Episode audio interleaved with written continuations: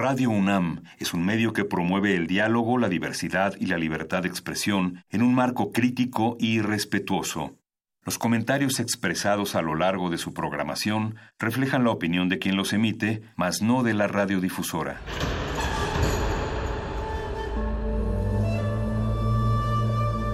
Un templo para la apreciación del ser mediante el sonido. mediante el sonido para nosotros. El sol sale durante la noche. Nuestros gritos llevan la mesura del silencio. Y el descontento está lleno de baile y risas. A todo, incluso a nosotros, nos resistimos. La universidad Ustedes y nosotros somos Resistencia modulada.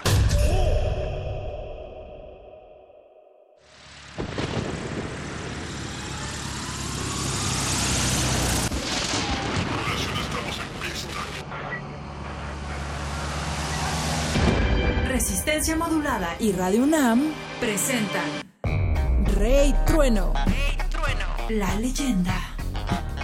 Próximo estreno. Miércoles 14 de agosto, 22 horas. Radio UNAM. Experiencia sonora.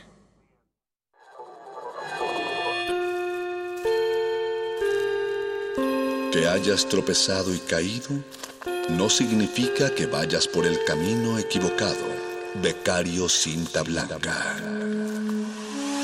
Significa que todavía no te la sabes. Todavía.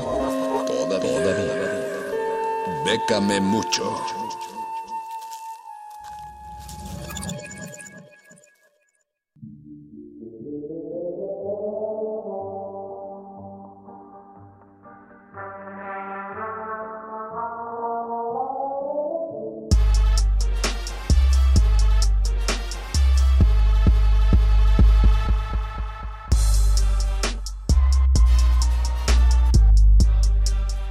Buenas noches, querida Resistencia, que como cada semana nos sigue fielmente aquí primero en Resistencia Modulada, pero específicamente en su adorada sección Chidey, Bécame Mucho, miércoles 14 de agosto de 2019. Estamos transmitiendo en vivo desde el 96.1 FM en Adolfo Prieto en la Ciudad de México el headquarters de Radio UNAM. Saludo aquí detrás de cabina a don Agustín Mulia, al Voice, Luis Flores, que como cada semana ya están listísimos para dar seguimiento a esta trinchera sonora llamada Resistencia Modulada. El teléfono en cabina para todos aquellos que quieran mandar un saludo, pedir una rola, algún comentario es el 5523-5412, Twitter, arroba R modulada, Facebook Resistencia Modulada. Les recuerdo que al finalizar esta su sección Chidey, Bécame Mucho, se quedan con Muerde Lenguas, Manifiesto, Playlisto y el estreno de Rey Trueno. Estamos ya en el aniversario, bueno, a casi nada del aniversario de Resistencia Modulada, que es el próximo domingo. Ya tenemos cinco años resistiendo y bueno, por eso como los cinco jinetes del apocalipsis, como los cinco reyes magos. Esta noche traemos una selección de cinco convocatorias eh, para todos los fieles resistentes que nos siguen. Una selección de diamantina que por hechos recientes son más que conocidos, así que son cinco convocatorias que tienen que ver con el empoderamiento de las mujeres. La primera es el Howard G. Buffett Fund for Women Journalists o el Fondo para Mujeres eh, periodistas, Howard G. Buffett, que el nombre de la persona a quien le dedicaron este fondo, cierra el próximo 5 de septiembre a la medianoche y apoya proyectos que incluyen oportunidades educativas, informes de investigación e iniciativas de desarrollo en medios. Principalmente son dos, son dos categorías, eh, son proyectos de informes que incluyen trabajo periodístico en cualquier formato de medios incluidos, entre otros, impresión, digital, video, fotografía y nuevos medios. La siguiente categoría son oportunidades de desarrollo profesional, donde pueden incluir capacitación en seguridad, conferencias, talleres e iniciativas de desarrollo de medios, tales como la capacitación en el desarrollo de habilidades técnicas. Esta convocatoria en específico abre tres veces al año, ah, en los meses de enero, julio y agosto, por lo que esta sería la última oportunidad de participar este año, pero pues, para aquellos que pues, se les pase por cualquier razón, tengan presente que abre tres veces cada año. Pueden participar mujeres periodistas de cualquier parte del mundo y no hay un monto específico para cada proyecto. Tienen una bolsa definida por año y dependiendo lo que pide cada proyecto y si está bien sustentado, pues se le puede asignar. El monto total que tienen para, para este año es el de 230 mil dólares. Esta convocatoria forma parte de varias convocatorias que maneja el International Women's Media Foundation para que chequen puede que haya otra que se adecue más a sus necesidades o a su proyecto. Pero bueno, al final les recordamos dónde pueden checar estas y otras convocatorias para que no corran por lápiz y papel en este momento. La siguiente convocatoria que traemos el día de hoy es la de la AAUW, que le diremos así porque tiene un nombre raro en inglés. Si las puras iniciales están raras, ya se imaginarán. Pero bueno, esta convocatoria cierra el próximo primero de noviembre y ofrece becas internacionales cuyo objetivo es proporcionar a los becarios la, la oportunidad de desarrollar conocimientos y habilidades que beneficiarán directamente a sus países de origen. Eh, la primera etapa es un curso de capacitación donde pues reciben información sobre igualdad de género y cómo aplicarlo en sus países de origen. Una vez que concluyen este curso de capacitación ya pueden aplicar a lo que es la financiación de proyectos que evidentemente deberían ejecutar en los países donde viven.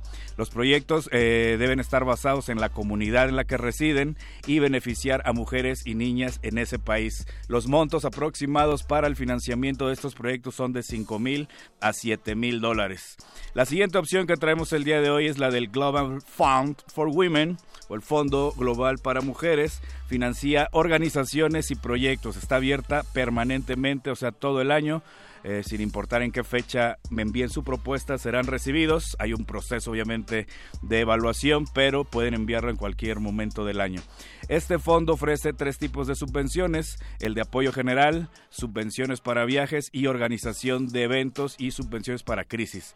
Los montos que vienen especificados son en el caso de viaje van de mil a cinco mil dólares, en el de para eventos está entre los dos mil quinientos y quince mil dólares. Sin embargo, eh, las otras opciones que no vienen marcadas los montos es debido a que pues varían los montos que necesita cada proyecto en específico, son evaluados y si eh, tienen todo lo necesario y justificación bien fundamentada, pueden otorgárselos.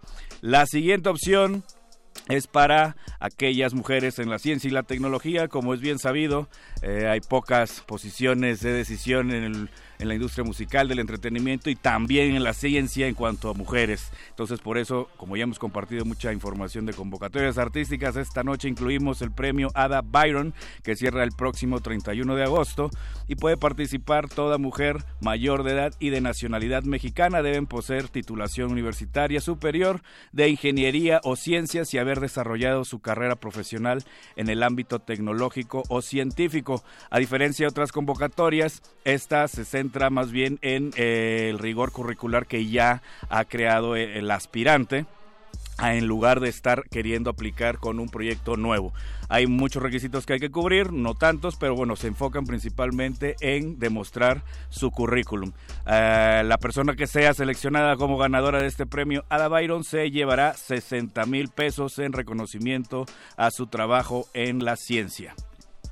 Y por último, tenemos el fondo de Acción Urgente, que también está abierta permanentemente. Es un fondo feminista regional para América Latina y el Caribe hispanohablante que contribuye a la sostenibilidad y el fortalecimiento de las activistas y sus movimientos con apoyos ágiles y rápidos ante situaciones de riesgo y oportunidad. Apoya resistencias, luchas y demandas de las defensoras en la transformación de sistemas de injusticia y desigualdad, poniendo la protección integral feminista y el cuidado en el centro. Primero, eh, hay que definir tiene dos categorías, las sería apoyos para protección y seguridad y apoyos de oportunidad. En la primera se refiere a acciones para la protección de la diversidad de mujeres activistas y sus organizaciones cuando están en riesgo o bajo amenaza por su labor en la defensa de los derechos humanos y del territorio y la naturaleza. Puede durar alrededor de tres meses y, el monto aproximado es de 5 mil dólares. En el segundo caso, que es de apoyos de oportunidad, se enfoca en acciones para responder a oportunidades estratégicas en la defensa y promoción de los derechos de las mujeres, las cuales permitan sentar precedentes legales, influencien políticas y o promuevan cambios en las prácticas sociales o culturales. También dura alrededor de tres meses y el monto también es de 5 mil dólares. Y bueno, eh, toda esta selección de convocatorias ya está disponible en las redes sociales de Lecharre, arroba Lecharre, hashtag Beca de Mucho en las redes oficiales de Resistencia Modulada, que les recuerdo es en Twitter, arroba R Modulada, en Facebook, Resistencia Modulada, y para todos aquellos o aquellas personas que tienen proyectos feministas o enfocados en el empoderamiento de la mujer y no tienen muy claro cómo financiarlo o por dónde buscarle para conseguir los chelines, les ofrezco a título personal una asesoría gratuita previa cita. Ah, obviamente me contactan por redes sociales de Re y agendamos para darles una asesoría gratuita y puedan tener una orientación hacia dónde apuntar para conseguir dinero, ya que bueno, la avalancha de violencia específicamente en contra de las mujeres, que es evidente en estos días, eh, nos concierne a todos, ya que como dijo Edmund Burke, para que triunfe el mal basta con que los hombres de bien no hagan nada. Felicidades a toda la resistencia por estos cinco años juntos de resistir en esta trinchera sonora y se quedan con Courtney Barnett, I'm Not Your Mother, I'm Not Your Bitch, Chidei Eterno.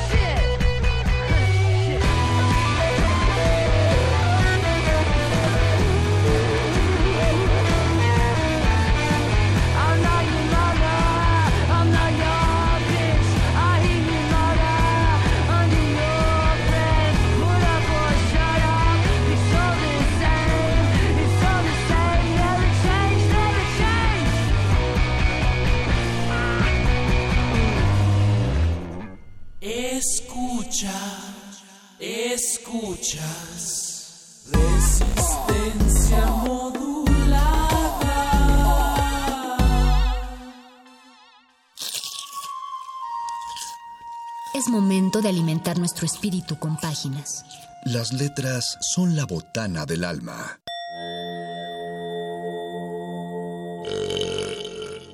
Recuerda la máxima. Los libros son como los tacos. Aún los malos son buenos. Muerde lenguas.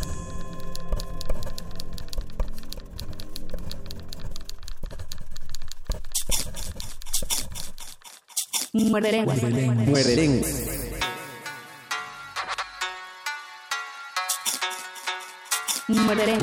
Muerde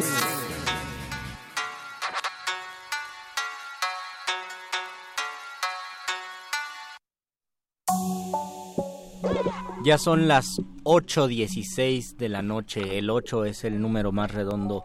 Y el miércoles yo creo que también es el día más redondo. Así que le conviene que sean las 8 y cachito y que sea miércoles para que este muerde lenguas tenga sentido. Ojalá la palabra redondo fuera rodondo para que estuviera, para que fuera perfecta. Pero nada es perfecto, ni siquiera la voz de Luis Flores del Mal. Pero la voz del mago Conde sí, te pones a pensar que si son las 8, 16, 16 es el doble de 8 Y si el 8 tiene dos redondeces, ¿Y si entonces es 16 las 8.16 con 32 segundos es lo doble de es lo el, doble es de el lo cuádruple, es, un, es un redondo al cubo. Y decían que no iba, que de nada servía estudiar matemáticas, que ni estudiamos. Yo siento que la palabra redondo sí tiene su cierta redondez y, e invitamos a todos los que nos están escuchando a que nos hablen acerca de cuando hablamos de la redondez y lo redondo y lo circular, cuál es su apreciación en el arte y en la literatura a propósito de, y también de en ello. los tacos. Y también en los tacos, ya, ya hicimos una disertación sobre la redondez de la tortilla y la necesidad de la redondez en, en la tortilla en los tacos. ¿Cuál es su opinión sobre los sobre las obras perfectas? ¿Cuál sería, a lo mejor no la, la que más les guste, pero sí la obra que ustedes consideran más redonda y perfecta? O bueno, más perfecta es un pleonasmo. ¿Cuál es la obra que consideran perfecta y por qué?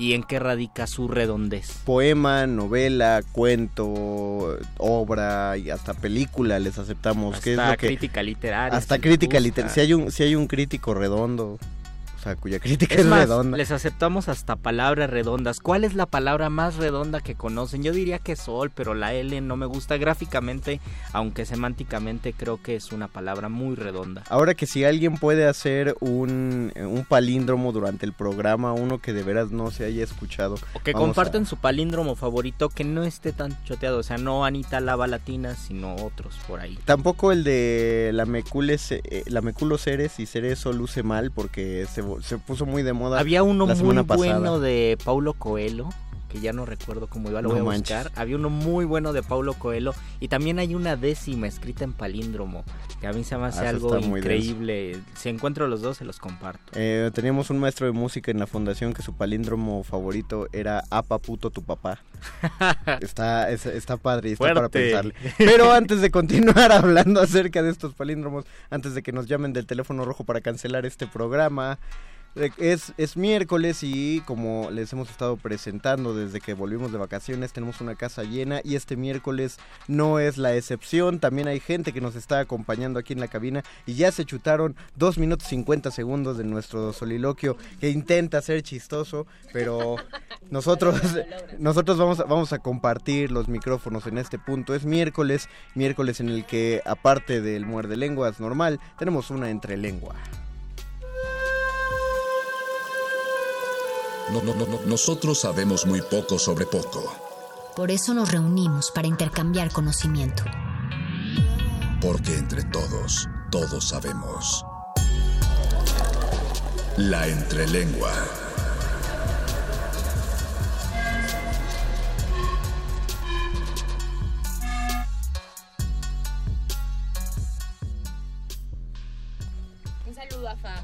Ah, mira, ya están. Porque tenemos dos transmisiones en vivo simultáneas. Estamos to- tanto en Facebook Resistencia Modulada como en la. ¿Esto es Facebook o es Instagram? Esto es Facebook. El Facebook de Tejiendo, Tejiendo redes, Redes. porque están nuestras amigas de Tecien- de, Tecien- de Tosiendo Redes. De- de Tejiendo Redes.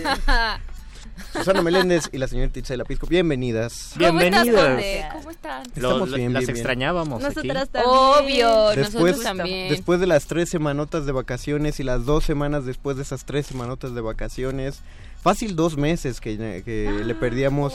¿En Así, serio? Mucho así, tiempo. es mucho, muchísimo tiempo. Lo reponemos, vamos a, vamos a Hablemos tratar de de, recompletar. Hablemos de eso. De recomponer ese tiempo. ¿Cómo les ha ido en este tiempo? Cuéntenos, porque Tejiendo Redes no se ha detenido. No, no se ha detenido. No, pues no nuestro... No, No no. no, no, se va a detener. nuestro último encuentro fue de cabareteras. y mire. seguimos esperando el corset de Conde y los tacones y todo. Con diamantina. Con y todas cosas, ¿no? rosa. No, lo tienen que por. ¿Por, por qué le habrán cambiado a morado? O sea, los partes oficiales decían diamantina morada. Yo decía, eso es rosa. Eso es rosa. Eso es rosa. fuchsia. Entonces es que no puedes decir que es, mu- que es rosa, ¿no? ¿Por qué? Tiene que ser morado a fuerza, es lo que te echaron a Ah, decir. no. No, no, Es no. rosa, No me rosa, echaron. Diamantina Sí, rosa. Diamantina Diamantina. rosa. Y Este, bueno, cuéntenos, Pero, pero sí, cuéntenos. de verdad, estamos hablando de otras cosas. Bueno, les contaba que nuestro último encuentro, que fue de las cabareteras, fueron las clandestinas y para Fernalia Teatro. Entonces tuvimos cuatro maravillosas invitadas y cada una trabajó sobre su línea de cómo construir el cabaret. Y hoy contamos con la presencia de una cabare- cabaretera, cabaretera. que estuvo. Itzela Pisco es parte de Clandestinas. y ella les puede contar más acerca de esa experiencia. Cuéntanos. Sí, a la que no fueron, ¿por qué no van? Tienen porque, que ir, porque tenemos tenemos un trabajito aquí en la radio. estamos, estamos ocupados. No me digas, un poquito. no me digas. Sí. No, estuvo estuvo súper bien, fue bastante gente. Eh, pudimos compartir conocimientos, dudas, preguntas, todo.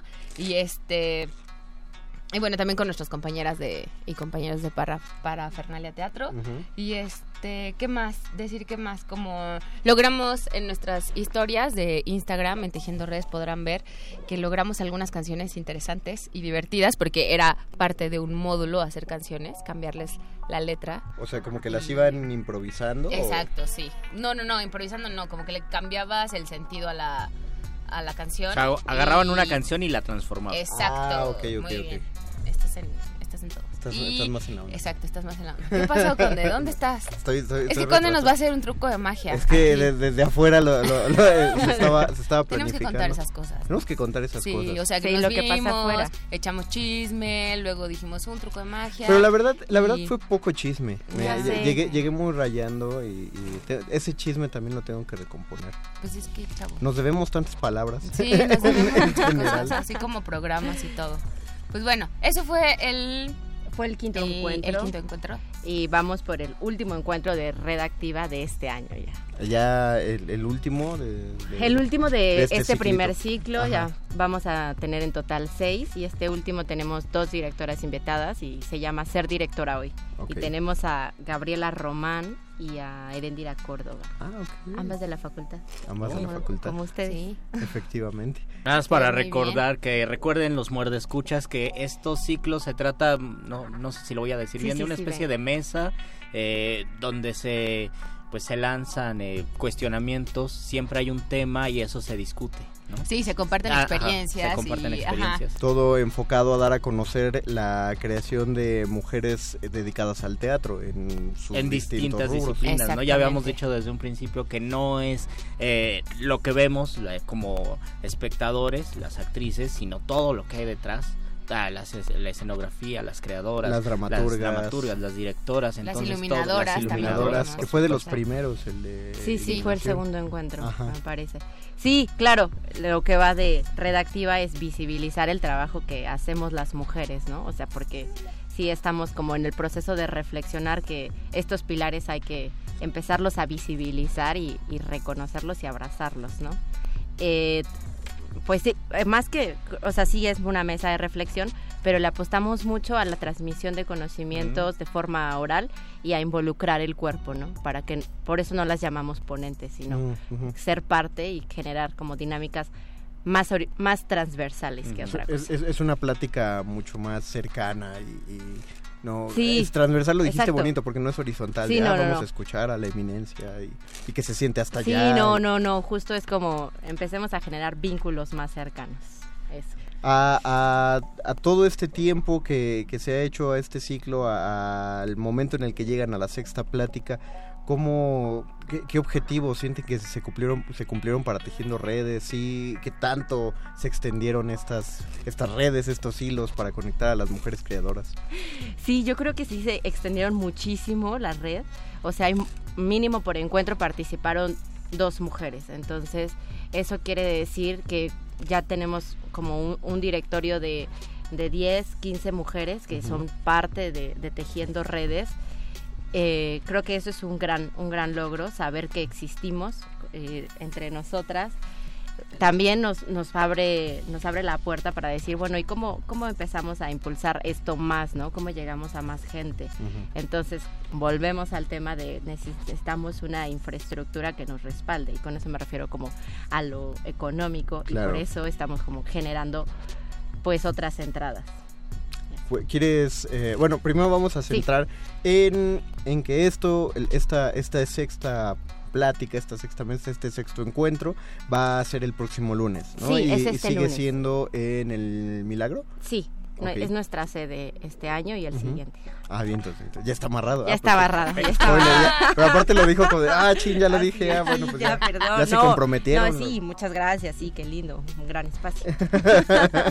Este, este lunes eh, en el Teatro El Milagro, que ya se los hemos dicho, está en la calle de Milán, está muy cerca de Metro Cuauhtémoc, de Metrobús. Hamburgo, es el cercano, Hamburgo, Hamburgo. sí. Eh, es a las 6 de la tarde, empieza para que... ¿Cómo ha estado de entrada? Así también co- para que sepan quienes nos escuchen con cuánto tiempo de anticipación llegar. Pues pueden llegar tarde también.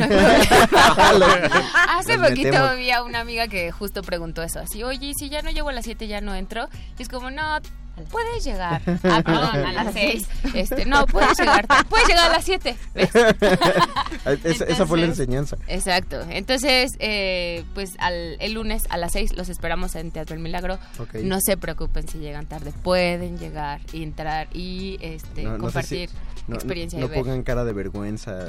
Sí, Sí, no, "Oh, esa perdón". puerta Todos me está- es que todos me van a ver, ya mejor no entro. me No, no para afuera. nada. No, y ahora que hay nuevos estudiantes en toda la UNAM, pero en dramaturgia, estaría muy padre, ¿no? Que fueran y se involucraran de una Claro, vez. Ah. justo estamos Sí. ahí eh, tejiendo la red con las escuelas de teatro, mínimo de la ciudad, para que manden a, a sus alumnos que les llegue esa información, Ah, ¿no? Porque bien. justo cuando vas entrando, de repente es muy fácil pensar que la escena es, no sé, solamente actuar, ¿no? Y, y que te empiecen así como a atravesar otras ideas, está, está bueno, es Sí, sí, y si es desde un principio, pues mejor. ¿no? Sí, mejor, ¿no? Mucho Cuando mejor. no te han como amoldado tanto. ¿Cuánta- eh, cuánto- ¿Cuántas entraron a la carrera y no tenían idea de que iban a acabar? Tenían que entrarle a la producción, a la gestión, a otros proyectos. Sí. Qué, qué inocentes éramos. Qué, Muy inocentes, así. todo, todo parecía tan fácil. Alguien más lo va a hacer, seguro. Voy a conseguir un, un proyecto en el que alguien más Haga todo eso. O, o ha de ser muy fácil. O, o Y de puedo, repente- o puedo hacer el proyecto sin meterme en todo eso. Y de pronto, ay, nadie llegó a la función. Exacto. porque no- no ¿Quién hizo la gestión. Sí. ¿La qué? Pero qué bueno que ya se abrieron las, las, eh, los talleres y la, el plan de estudios de la facultad también hacia otras áreas para que sepan que no, no todo es para hacia arriba del escenario, también es muy bonito, pero no todo, no todo en la chamba es eso. Eh, y ahora, eh, ya que hablabas acerca de los, Susana, de los ingresos eh, que se están generando también para Tejiendo Redes, pues queríamos abrir otro espacio, pero en dado caso de que no, no tengamos el tiempo para hacerlo, pues ¿por qué no avisamos de una vez que aparte del evento que hay el próximo 19, dieci- lunes 19 Lunes de 19, agosto, sí. Eh, hay algo que tienen el, el, el domingo, ¿no? El- Ajá, el domingo 25 de agosto en Casa Tlalpan de la UAM, que está a dos cuadras del centro de Tlalpan, estamos organizando un- las tardes de té, que es un evento dedicado a la recaudación de fondos para la producción. Y en este evento va a haber, eh, bueno, mm, varias mujeres van a participar, ya las juradas participaron y nos dieron una donación de libros de teatro y feministas, entonces esos libros van a estar a la venta. Muy bien. También se va a vender té, obviamente, y meriendas, eh, pañuelos, eh, que está bueno tener, ¿no? Cada Sí, quien sí. su pañuelo. Cada quien Saquen su pañuelo, sí. ¿no? Eh, ¿Qué más? Va a haber rap, eh, una chica va a leer poesía, va a haber cuentacuentos para, para los niños, va... Vamos a estar todas, vamos a poder platicar, están todos muy invitados a las tardes de té. Y el libro de Steffi. Ah, y el libro de Steffi, presentar. Izquierdo. Steffi Es Izquierdo, le nuestra publican. queridísima Steffi Izquierdo. Que le mandamos un publica. saludote. Saludotes. además. Sí, que Steffi. seguramente nos está escuchando. Ay, por es favor, una súper aliada Qué honor. mujer. Sí, Se, se va a presentar su libro es- en esa tarde de té. exactamente. La editorial Es llamada... eh, literal, Literal. y presenta el libro de Punto de Fuga. Ujú. Y Puntos de Fuga, perdón, por Steffi Izquierdo, ahí va a estar. Vamos a estar con ella. Ok, echando perfecto. chisme. Ajá, eh, la presentación de Steffi será a las 5 de la tarde. A las 5 de la tarde. Y bueno, ya, ya ella les contará qué hay, qué hay en ese libro. Y esto entonces es cerca del centro de Tlalpan. Sí, sí, sí, sí, a dos cuadras del centro Ah, de qué Tlalpan. bonito lugar. Y para eso tenemos a. Steffi en la línea. No, no es cierto. es es cierto, Steffi, Ay, Diosito, ¿qué pasó? no, mandamos un saludo a Steffi y esperamos si poder a Steffi Izquierdo y eh, esperamos si poder acompañarla el, el domingo 25. ¿Nos repites la ubicación, Susana, por favor? Eh, sí, el lugar se llama Casa Tlalpan de la. UAM, que es la Universidad Autónoma del Estado de México, que es nuestra segunda casa sede por este año y el otro. Ah, muy Nos bien. recibe con los brazos abiertos, entonces vamos a estar trabajando ahí. Eh, y ot- otra cosa interesante que va a suceder ese día es que se les, se les va a invitar a las personas asistentes a tejer un mapa entre todas, ¿no? Para, para empezar a hacer material esa red que ya se está construyendo, ¿no? Como las mujeres involucradas de la Ciudad de México, de Argentina, de Francia, de Brasil, que todo eso se vea. De España. De España. También ah, tenemos una nueva aliada increíble que es directora, Rosaura Pérez. Ajá. Y ella entró al proyecto y entonces se generan más redes. Ahora estamos en España. Bien, bien, bien. Es muy, es muy pronto para preguntarles qué sigue. Hasta la cara de preocupación de Susana. ¿Qué? No, ¿Qué sigue? No, no. Sí, sigue algo muy importante que todos tienen que saber, que todos tienen que saber, ahí me veo, todos, todos tienen que saber, es que vamos a hacer una este esta cosa que antes se llamaba fondeadora. Ah, ah claro. que ahora es... Eh, es que no sé cómo decir, eh, Kickstarter, pero no sé si es como un programa, es un proyecto, se me fue el nombre, es como... Una plataforma. Es una, plataforma, gracias. en la que... Bien, Conde. Este, no, muchas gracias. yo viniendo de aplaudir a, Conde, a su programa. Entonces, eh, ese es nuestro próximo gran proyecto que queremos que todos sepan que vamos a estar en esa plataforma porque necesitamos recursos para eh, las lecturas dramatizadas. Y un poco también porque funciona mucho eh, que esta plataforma hace que otras personas conozcan tu proyecto, que llegue a muchos más. Sobre todo que se vinculen, ¿no? Es otra manera de tejer redes. Sí, y entonces, eh, pues estaremos ahí poniendo para que nos sigan en, en redes sociales, en Instagram, Facebook, tejiendo redes, para que se vayan enterando de todo esto y donen. Por favor. Donen, por favor. Sí, donen, donen. Sí, es una, es una cooperativa. Yo creo que todos, o si alguien no está familiarizado con los métodos de Kickstarter, fondeadora, pues que nos escriban en Facebook Resistencia Modulada, ahí en nuestro Facebook Live, o en el de Tejiendo Redes, que también está en su Facebook Tejiendo Redes, por ahí pongan, no, yo no sé cómo funciona eso, pero creo que ya está de más decir este... Solamente les decimos que entre más donen, más felices van a ser. Todos, oh, sí. todos. es, oh, una, es una cooperacha inmensa y bonita y, y, fascinante. Además es un gran proyecto, ¿eh? Sí, así y se siente súper bonito, y que, Y que necesita crecer. Sí, está, está, tiene una muy buena proyección, tiene un muy buen objetivo. Si lo descuidamos, y digo nosotros, porque es toda la gente que trata de, de, cobijarlo, de sumarse o de apoyarlo, si se descuida, pues eh, vamos a hacer sufrir a estas chicas que están ahora sí que dejando toda la fuerza. Hubieran visto la cara de Susana cuando preguntó si era muy pronto para hablar acerca de lo próximo. No, no podemos dejar Ahí está, en este video está. En el video está. No podemos dejar este grado de desprotección a un proyecto como, como este. Eh, chicas, además, mm, me gustaría tomarme la libertad de, invitarlas a que continuaran después del bloque musical. Sí. Pero ya para... Exactamente. Para la vida. Ya que estamos hablando acerca de las de, las redondeces, de las obras redonda, redondas, eh, lo que ustedes entiendan por un texto redondo o algo conformado. Porque yo solamente pensaba el lunes en las obras que se sienten redondas, pero luego Luis empezó a sacar unas cosas que eran fascinantes. Empecé a sacar otras redondeces. Ajá, que era de la idea de cómo, cómo no nos había pensado. Relacionadas con círculos literarios, ah. relacionada con los ciclos, eh, tanto en la literatura como en los autores. Por eso es el Ustedes piensan... Como en la vida. Como en la vida, ¿no? O sea, los autores también se cortan el cabello metafóricamente para cerrar un ciclo, continúan. ¿Y cuál es la relación entre un ciclo literario, digamos, se, repiten algunas tendencias de hace 100 años, de hace 200 años, hay cosas que se repiten. Las mujeres somos cíclicas. Las mujeres son cíclicas. Es un ciclo, efectivamente. exacto. Y hablando de ciclos y todo, bueno, eh, Fab, Fab Llamas. Hola, Fab Llamas. No, corté durísimo. No, no, estuvo, estuvo genial la manera en que, estuvo en que metiste el a propósito. A propósito quería decir y mandar saludos a nuestra queridísima Fabiola Llamas que ya les puso que para ella una palabra es tacos. Ah, qué maravilloso. Y también saludo a Clara AS que está viendo el video. Es todo. Ahora sí, la palabra, te la cedo. Pues- podemos, ¿sabes qué? Podemos sacar como una pelotita y irnos la pasando. ¿Una caracola? sí, de hecho.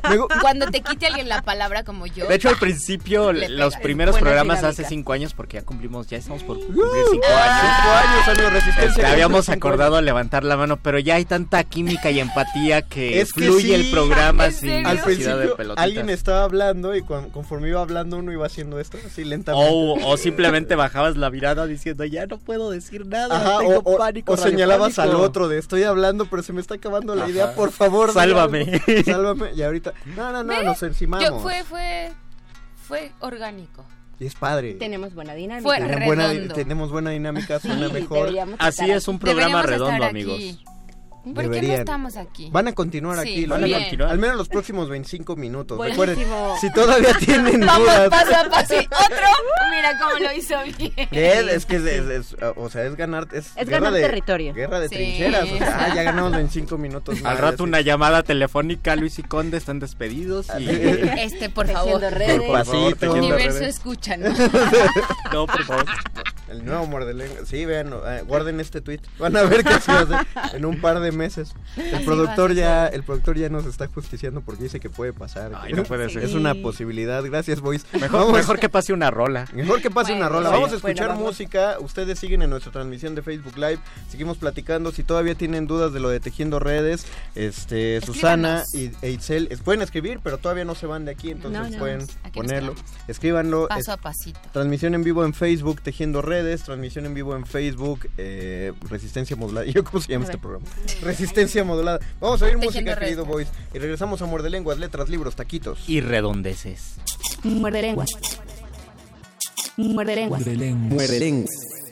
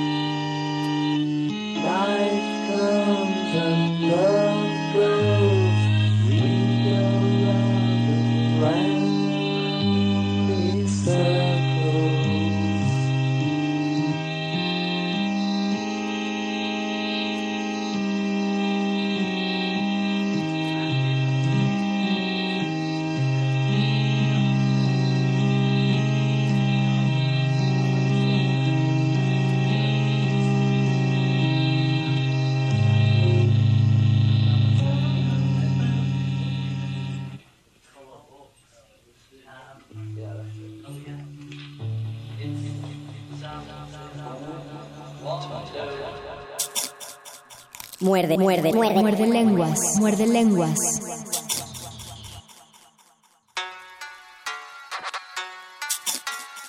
Muerde, muerde, muerde. Muerde lenguas. Muerde lenguas. Ojalá hayan, ojalá hayan estado conectados en las redes sociales, en Se Facebook. acaba de reabrir ese eterno debate de la quesadilla con queso, sin queso. Hay que, eh, hablando de cosas redondas, ahora hay un debate. en- hay varios debates, siempre hay debates Siempre en Twitter, eso es bueno. Pero hay uno sobre los hotcakes con miel o con maple. Y el otro debate que no tiene que ver con redondes, pero sí con el conocimiento es eh, quiénes son mejores, los de la mañana o los de la tarde. Formen equipos tres. Los de la mañana, ¿no? ¿Los de la mañana? Sí. Sí. Yo creo que los de la tarde la somos mejores. Sí. prefiero Yo siempre fui a la vez, dice Susana. Entonces, Ese es el argumento de Susana. Esa es mi lógica. ¿Por qué no están en primer movimiento? Saludos a Primer Movimiento. Saludos a Primer Movimiento. Sí, es que nosotros somos... somos los de la tarde. Los de la tarde. es más, somos los de la noche. Pues los de la tarde son los de Prisma. Ah, claro, saludos. También le mandamos un saludo a Yanira Morán. Sí, bueno, ahora nos tocó ser de la tarde, Susana. pues somos de la tarde. Y como vamos a ir ganando terreno, paso a pasito, pues ya. Pero sí, había, pero sí es una concepción general, ¿no? Y, y por lo tanto no creo que sea gratuita. La, la idea de que en la mañana son ñoños, son estudiosos y en la tarde están los pues los vándalos, ¿no? Los que les gusta el relajo, la fiesta. Por lo menos así se piensa mucho en, pues, en, la escuela. Yo, yo creo que no es así. Y creo que hemos hablado también de, de la condición nocturna del creador, no sé ustedes como creadoras, eh, pienso que la noche es un mejor espacio, entonces creo que los de la noche, por lo menos en, mi, en mis prejuicios, son más creativos en ese aspecto. Aunque sí hay escritores que se paran a las 6 de la mañana a escribir, que pues los envidio y qué bueno que existan, pero yo creo que son más los que se ponen, los que en la noche se desvelan y escriben. Sí, somos team de la noche.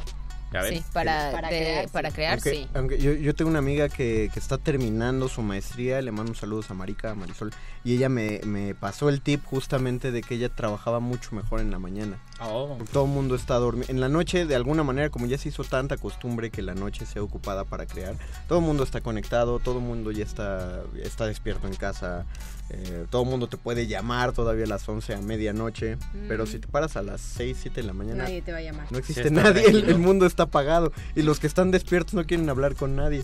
Van camino a su trabajo o a la escuela y entonces trabajas mejor y le seguí la pista un par de días y tiene razón, uno uno sí se despierta como hasta con más ganas de, pues dices, ya estoy despierto, ya. Tendremos que pensar que es más redondo entonces la noche o la mañana. También pienso que la noche es más redonda que la mañana. Tal vez porque cierra esto de terminas de escribir, te duermes y en la mañana es el proceso contrario, de, despiertas, te pones a escribir. Octavio Paz, no, yo sé que no les va a gustar que, bueno, no sé qué tanto les gusta que, que mencione Octavio Paz, pero Octavio Paz decía que la poesía mexicana, eh, la poesía canónica era nocturna es decir, las personas que escriben poesía, la producción poética en México casi siempre se escribía en la noche y casi siempre tenía este toque eh, solemne, serio. ¿Ustedes lo notan en el teatro, por ejemplo? Que haya solemnidad en las obras mexicanas, por lo menos en las obras canónicas. Le, falta un poco. ¿Por qué no? Ah, sí. estamos señalando ya sé que la gente de cabaret. pero es que, pero es que dijo, dijo sí Susana, pero no, no eh, Me quedé... Sabes que alguien te está escuchando y no, quieres que le critique su obra. No sé, Yo pensaba ahora, hace rato que decías, ahí voy a sacar el tema. Pensaba, o sea, estabas hablando de lo redondo.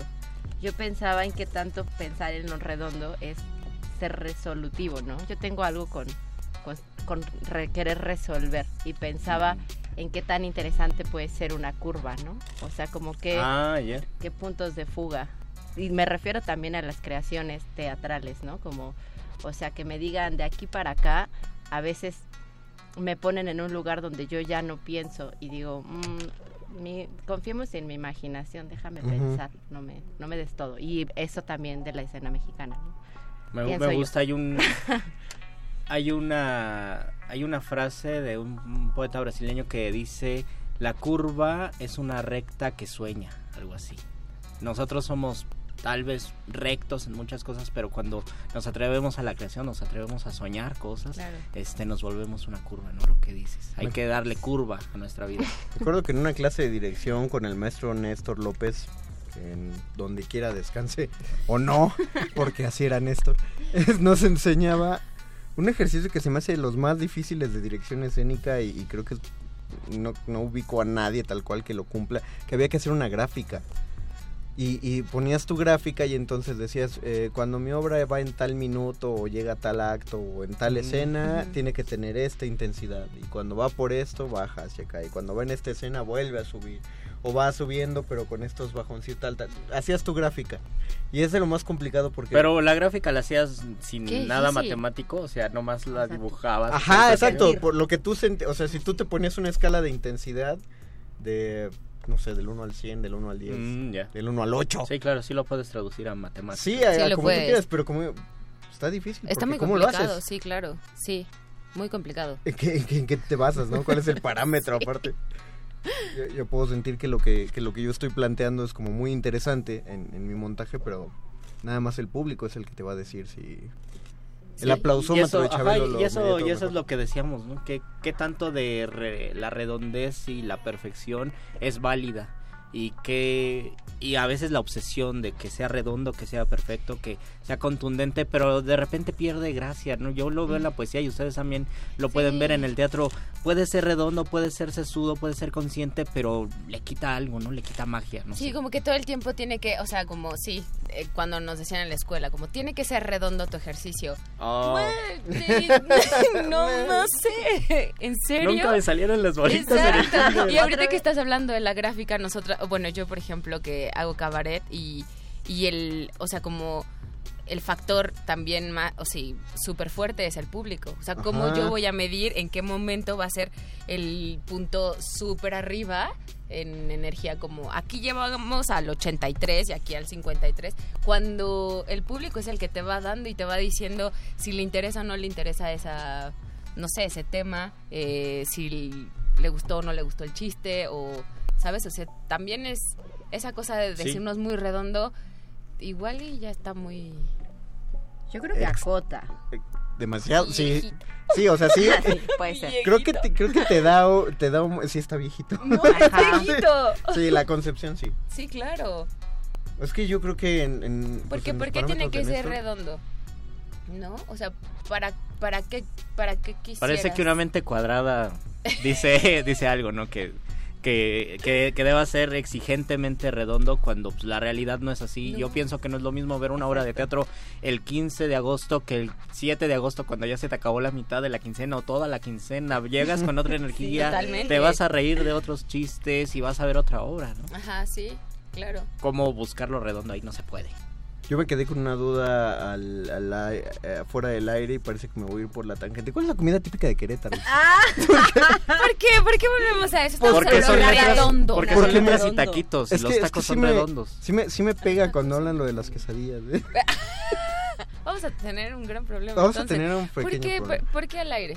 ¿Por qué así? Porque está... Porque es un programa de análisis, debate y opinión. Ah, ok. Yo solo pensé que eran buenas personas y quiero hablar con No, el productor. Lo son, lo son. Este, Con- ¿qué- ¿Cuál con es la bondad. comida típica? Eh, las Enchiladas enchiladas queretanas, queretanas. que son no son redondas, pero Tienen lechuga. tienen lechuga. Nunca las han probado. Y actualmente adentro. la manteconcha que también ya cumplió un año esa Ah. invención. Bueno, les digo que es Sí. redondo porque No sé. eh, un, un amigo, Fernando Jiménez, que es un excelente decimero, fue el que publicó la foto y él fue el que se le, le ocurrió la palabra manteconcha y ¡pum! explotó. Este, le empezaron a O sea, compartir. o sea, Entonces sí. yo creo que se puede ser puede ser el pan, aunque ya lo vendían en otros lados Exacto, antes, así como con manteconcha, fue una concepción totalmente queretana. Me estás diciendo que, Ey, los queretanos. Que el para pan, los queretanos. pero que el pan existió antes que la palabra que definía Exacto. el pan. ¿Cómo, Claro. cómo le decías? Pues Le decían concha. ven, ven, ven. No, No le, no, le decían concha en capatillo, capacillo, la, el cosito que ajá, va el, abajo. el cosito rojo. Conchita con Es que parece que cosito. estás hablando en queretano. Hagan de cuentas, Oigan, ustedes saludos se a todos los de Querétaro. Saludos a los de Querétaro. Se Es un compran lugar una se compran una mantecada y tiene un papel rojo. Exacto. Entonces ese papel rojo tiene un nombre que es como capatillo, capacillo Cosito rojo. y o cosito rojo. Entonces Rojo. el nombre antes de la manteconcha, antes de esa gran palabra era como concha en capatillo, capacillo. O Y así se rojo. y así se conoció mucho tiempo hasta que llegó alguien y le puso manteconcha y resurgió y ahora es un gran pan. No, no, es que, es que ahorita lo, más bien lo que tuve fue la revelación de que si dices que va a cumplir un año, apenas un año, Un año, sí. nunca he comido una manteconcha. O sea, Oh, no puede ya pasó ser. un año. No puedes estar aquí. y no he ¿Y comido yo? una manteconcha. Vamos a. Querétaro. Sí, podemos ir a Querétaro. O la siguiente vez puedo traer. Yo tampoco he comido una matecocha. Ya ya. se comprometió al La- aire. la guardas. este, Hacemos un unboxing aquí al aire. Uy, Ay, estaría increíble. ¿A qué huele? ¿Cómo Sí, se ve? Uy, qué rico. para sí. exactamente. Para las tardes, sí. No, para este programa que ya, También, también. poco vamos a ir ganando terreno. Susana, ¿cuál Sí, es el sí, sí, objetivo sí, de todo esto? Este ellos, lugar- están este pensando, ellos están pensando en redondo y esas cosas, pero nosotras ya vamos más Claro. Más allá de la adelante. redondez. nosotros ya estamos en otro ciclo. ¿Alguien más está notando este golpe de estado? No, no, Este no, para nada, subterfugio de para golpe nada, de estado. no, o Esta revolución. Estamos, Esta revolución. estamos muy agradecidas de estar aquí. Son divertidos. Yo, yo pienso que ustedes son las divertidas. Qué bueno que, qué bueno que están aquí. No nos quiten, por favor, el programa. Pero yo- tengo una pregunta Sí, sobre venga, venga. el cabaret. ¿Cómo, Sí. ¿Cómo enriquece el cabaret al, al teatro? Eh, ¿Hay prejuicios del cabaret? Eh, ¿no? Desde los teatreros Ajá, desde los los teatreros. cabareteros. Sí. Es como el, un- no sé qué sea, un subgénero, una rama del teatro que no se atreven a explorar muchos. ¿Cómo está la onda del cabaret? Pues, bueno, cuando nosotros empezamos sí había como una como una diferencia muy fuerte, como Sí.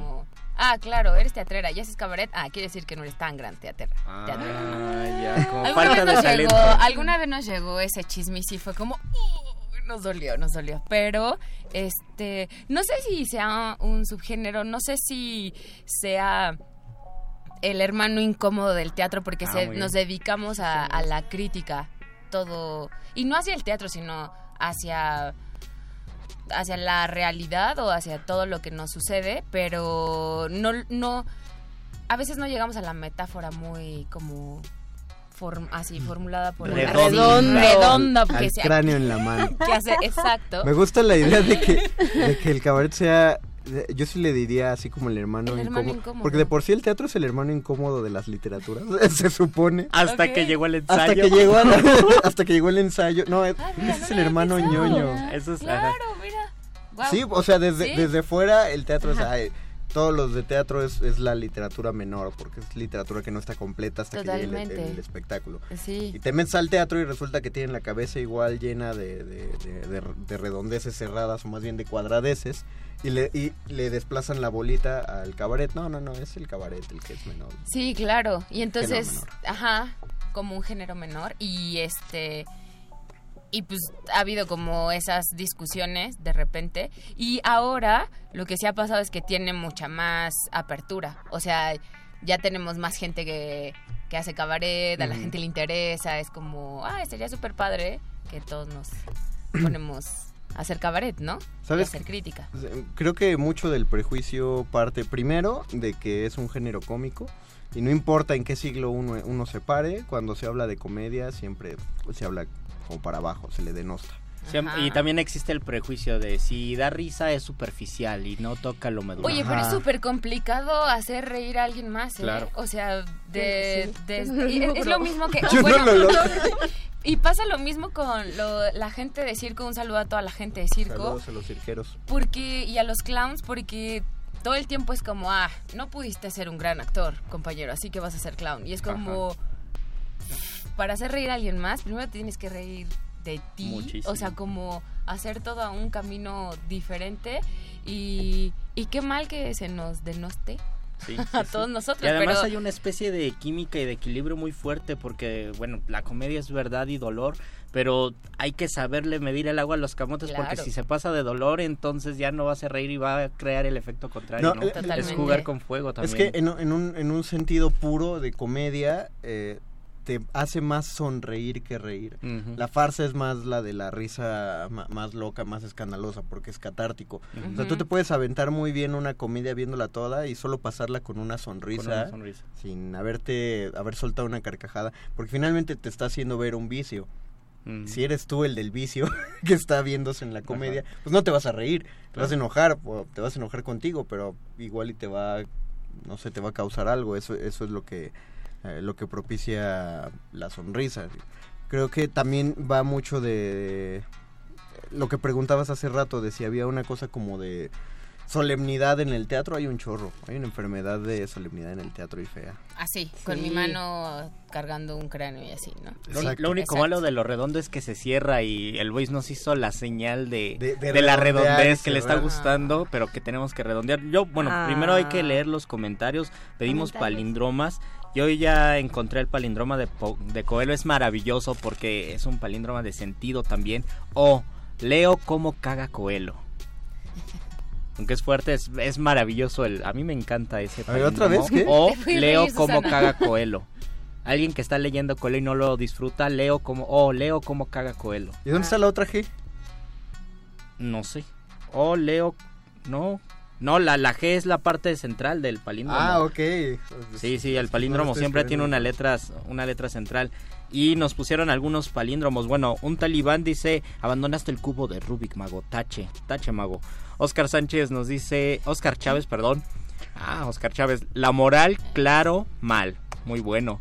Eh, Renato Rodríguez, hola maestros, la recta es una curva, saludos cordiales. Y Rodolfo Salinas, saludos, muerde lenguas. Tania nos dice, saludos.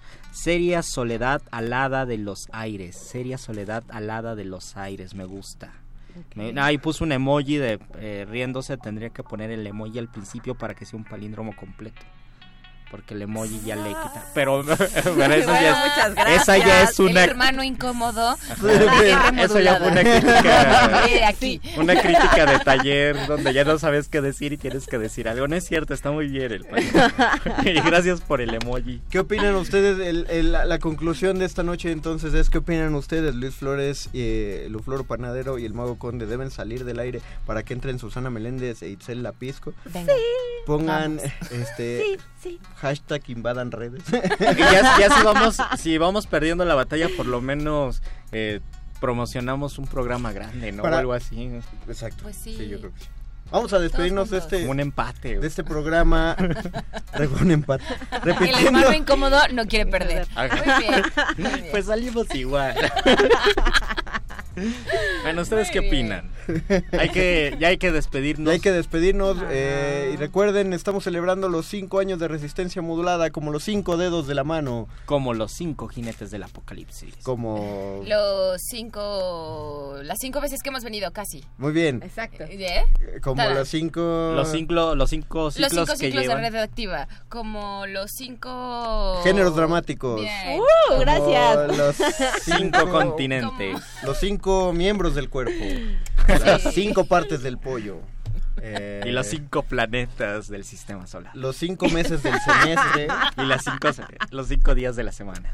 las- Y las cinco Cinco. semanas del mes. los cinco minutos que faltan para que entre manifiesto a continuación con la señora Berenjena que está allá afuera, pero antes la nota las cinco nostra, notas que en realidad son cuatro. las cinco notas que da el perro muchacho, los cinco agradecimientos que mandamos a don Agustín Mulia por la operación técnica. Y otros cinco para Oscar el Voice. Y las cinco felicitaciones por eh, este programa. Ah, o el muchas programa de Sí, Red muchas Modulada. felicidades a ustedes. Eh, Ay, muchas no sé. gracias a ustedes. Y también. Los cinco pasitos que hemos dado para lograrlo. Los Los cinco. Los cinco metros que nos dividen de Alba Martínez en la continuidad, de dos vidrios, pero son cinco metros. Ajá.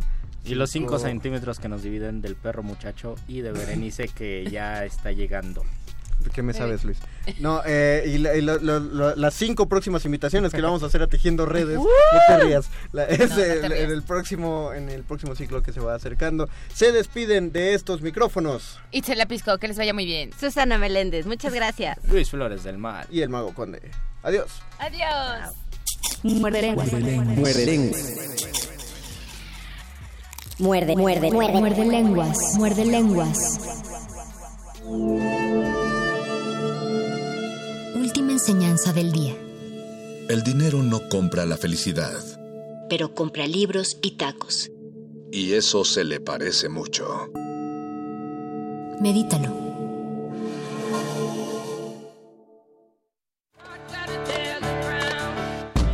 ...2019... ...200 años del nacimiento de Herman Melville... Cuando a Herman Melville le dicen ¿por qué no escribe otra novela de aventuras? Él responde Moby Dick no es una novela de aventuras marítimas, quiere ser una metáfora de la condición humana. Y eso para mí es Moby Dick, una metáfora de la condición humana enfrentada al destino, enfrentada al mal. La ballena representa todo lo que es negativo para el hombre. Vencer a la ballena blanca también es un símbolo de vencer a la blancura, vencer el silencio, vencer la mediocridad.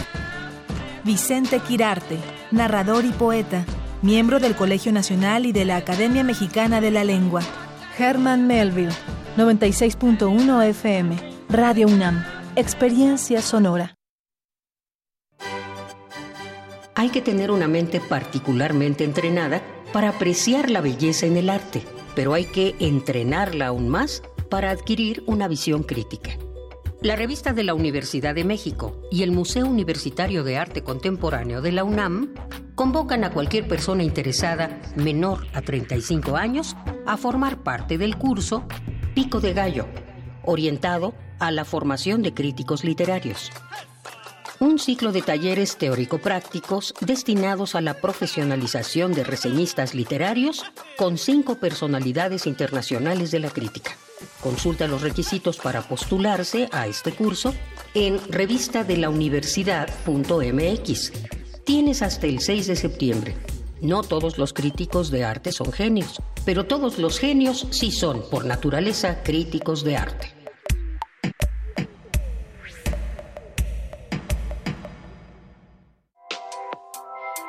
Este mes, en el suplemento radiofónico de la revista de la universidad, hablamos de lenguajes. Tendremos invitados diferentes para hablar de narrativas visuales, ausencia de lengua, prácticas narrativas y mucho más. Acompaña a Elvira Liceaga todos los jueves, a las 4 con 5 minutos. ¿Sabías que antes Los Pinos era un espacio cerrado al pueblo de México? Hoy, en cambio, es un símbolo de libertad.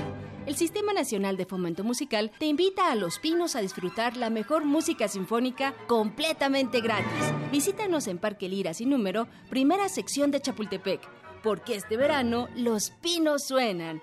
Consulta la programación completa en www.mexicoescultura.com. Secretaría de Cultura. Gobierno de México.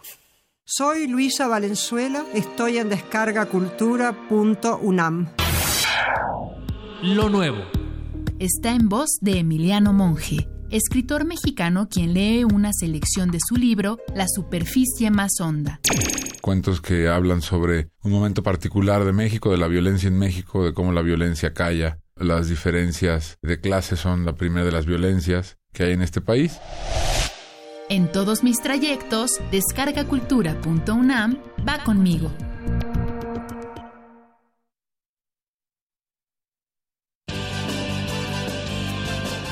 Interrumpimos lo que sea que esté escuchando para darle nuestro supuesto corte informativo. La nota nostra. No lo dijimos primero, pero lo decimos mejor.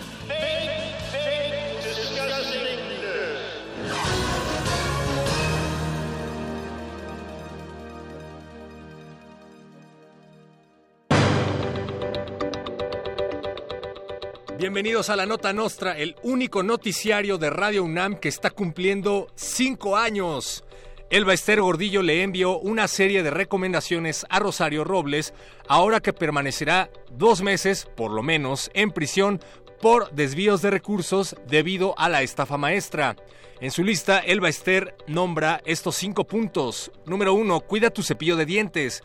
Número dos, llega con ropa casual. Número 3. Felicidades por desviar 5 mil millones de pesos en recursos públicos. 5. Como los 5 años de resistencia modulada. 4. No olvides que estás recibiendo una bala por el equipo ganador. No lo olvidaremos. Y 5. Saludos al cacas. Andrés Manuel López Obrador recibe medalla olímpica por permanecer de pie en las mañanas y medalla de plata por ser el presidente con más muletillas en la historia de nuestro país. La medalla le fue otorgada por la campeona en desvío de recursos de la CONADE, Ana Guevara.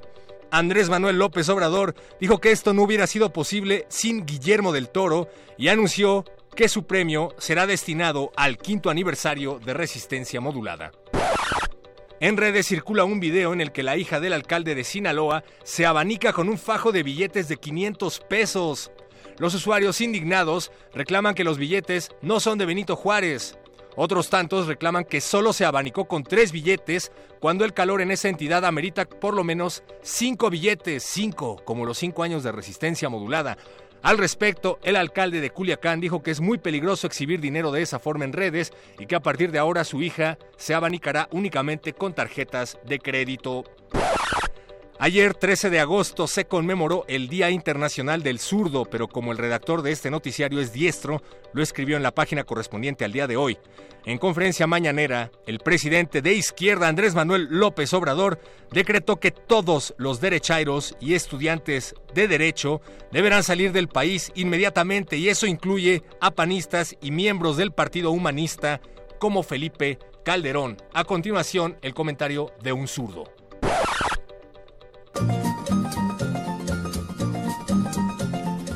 Derechuecamente vivo, con taches y rayaduras, y con mis letras impuras la torcida vida escribo. Ser siniestro no es nocivo, ni me convierte en maltrecho, más bien estoy satisfecho de vivir izquierdizado, en eso vivo adiestrado, y ser zurdo es mi derecho.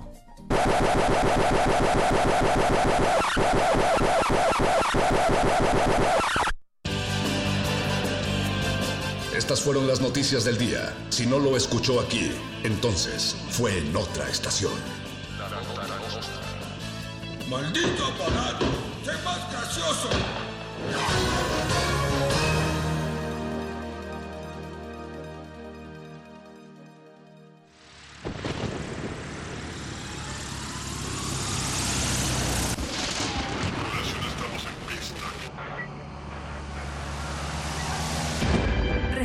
Resistencia Modulada y Radio UNAM presentan Rey Trueno.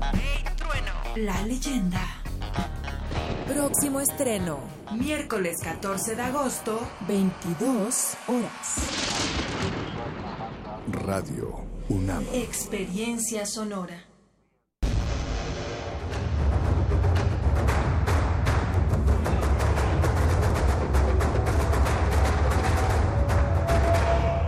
Resistencia modulada.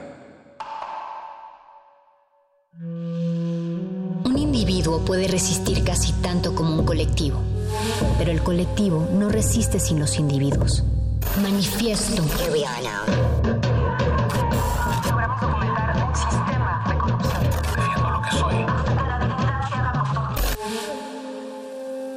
No hay sonidos distintos, solo separados. Tu cuerpo es una revolución. Manifiéstate.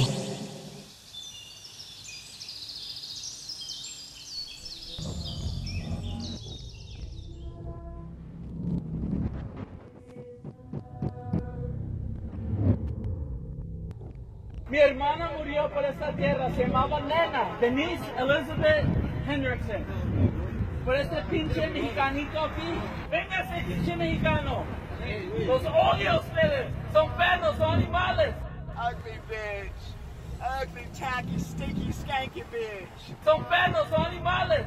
Son perros, son animales. Ugly bitch.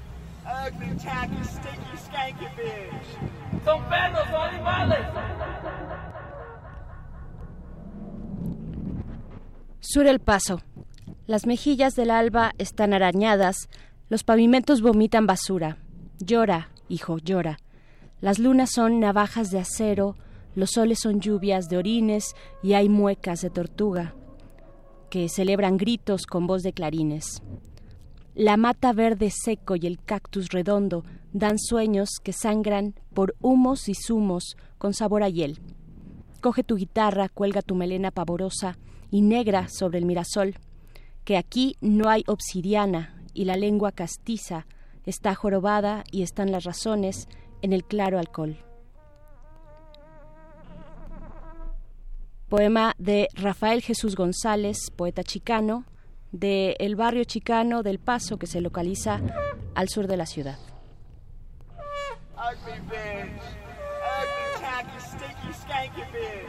Mi hermana murió por esta tierra, se llamaba Nena, Denise Elizabeth Hendrickson. Por este pinche mexicanito aquí, véngase pinche mexicano. Los odio a ustedes, son perros, son animales. Son perros, son animales. Por este pinche mexicanito aquí. Manifiesta.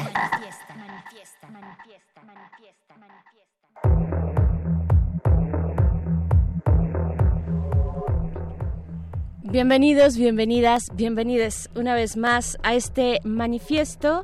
Estamos aquí en las frecuencias de la resistencia en Radio UNAM 96.1 de FM. Son las 9 de la noche con 10 minutos en este miércoles 14 de agosto y estamos celebrando, estamos celebrando cinco años de resistencia modulada. Hoy eh, son cinco años como los cinco dedos que mueven los botones de la consola y que pertenecen a la mano de don Agustín Mulia. Le hacemos unos poemas y unas rimas, don Agustín, que debería ya tener una colección. Gracias también a Alba Martínez en la continuidad, a Oscar Sánchez, el voice. Yo soy Berenice Camacho. Muy cerca de aquí, de esta cabina, también está Mónica Sorrosa, que estará muy pronto aquí a mi lado, yo al suyo. Y en esta ocasión les invitamos a escribir juntos, como cada miércoles, una línea más de nuestro manifiesto. Eh, estaremos conversando, bueno, ya lo escuchaban ustedes al inicio, un poco de poesía chicana, eh, pues en contraste con los discursos de odio, algunos muy duros, eh, otros un poco más velados, como sea, todos ellos están de alguna manera subiendo, están arañando de nuevo la superficie de los discursos públicos. Y pues estaremos hablando de eso, de los discursos, y no solo los discursos, sino las acciones y hasta los crímenes de odio eh, este pues esta narrativa que regresa que regresa con mucha fuerza en los Estados Unidos en contra de eh, en general de migrantes pero específicamente de mexicanos vamos a estar conversando con Marco Castillo quien eh, pues nos hablará precisamente de estos discursos y crímenes de odio cómo se viven allá él es codirector de Global Exchange una organización internacional que lleva 30 años de acompañamiento en justicia social en Estados Unidos y también en la región. Eso en unos momentos más. Y también después, bueno, eh, uno de los temas, al menos que abarcan eh, y que acaparan la agenda de la Ciudad de México, eh, pero que por supuesto se reflejan en otros lugares y en toda la República y vaya toda la región, la cuestión de género. Estaremos conversando sobre la protesta de género, la protesta, la protesta feminista en el espacio público. Eh, y pues bueno, todo lo que pudimos ver a partir de la manifestación del día lunes que fue convocada para exigir justicia por eh, actos eh, terribles, actos donde son señalados policías, aquellas personas que tendrían que cuidarnos, policías son señalados de eh, violar a mujeres, algunas de ellas menores de edad, no todas son distintos casos, pero bueno, todos saben, todos eh, yo creo que pudimos escuchar y observar lo que ocurrió el lunes, esta manifestación, los límites del diálogo, hasta dónde es válido, hasta dónde no, dónde nos tenemos que sentar y dónde eh, pues no es aceptable. En fin, yo creo que el punto aquí son las víctimas, eh, es lo que está de fondo y la violencia de género que no cesa en esta ciudad. Estaremos conversando con María José López, quien es feminista. Eh, y pues bueno, en unos momentos más queremos agradecerles su escucha, no solamente del día de hoy, su escucha de todos los días, de lunes a viernes, durante los últimos cinco años. Este aniversario se, se cumple con ustedes y bueno, estaremos, sobre todo el viernes habrá una transmisión especial porque pues vamos a estar aquí toda la resistencia detrás de los micrófonos y fuera también de cabina festejando, celebrando precisamente las maneras distintas en las que hacemos resistencia a través de estos micrófonos de la radio universitaria. Y pues ahí están nuestras redes sociales. Ustedes nos pueden escribir, como siempre, ya lo saben, estamos atentos a sus comentarios. Díganos qué opinan acerca de pues la respuesta del gobierno mexicano frente a este tiroteo en El Paso de hace dos semanas. ¿Qué opinan? Eh, ¿Lo hizo bien? ¿Le faltó? ¿Lo hizo mal? Tenemos posibilidades de exigir, eh, posibilidades reales, por supuesto, sin afectar otros espacios de la vida pública de este país. Eh, ¿Qué opinan? Arroba R modulada en Twitter, Resistencia Modulada en Facebook. Y nos vamos a ir con una primera rola, la primera rola de la noche que es de Chicano Park Samba, Los Alacranes Mojados. El disco es Rolas de Aztlán, Songs of the Chicano Movement, porque bueno, estamos hablando de las personas que viven desde hace mucho tiempo o las recientes, las que están de manera regular o irregular del otro lado del río Bravo, finalmente son comunidades enlazadas que no atienden, al tiempo y tampoco a las políticas, tampoco a los caprichos de los del mandatario en turno. Eh, va mucho más allá la cultura entrelazada en la frontera, en la frontera tanto norte como sur, en este caso hablaremos de la frontera norte. Vamos a escuchar esto, están en resistencia modulada, esto es manifiesto. Manifiesto.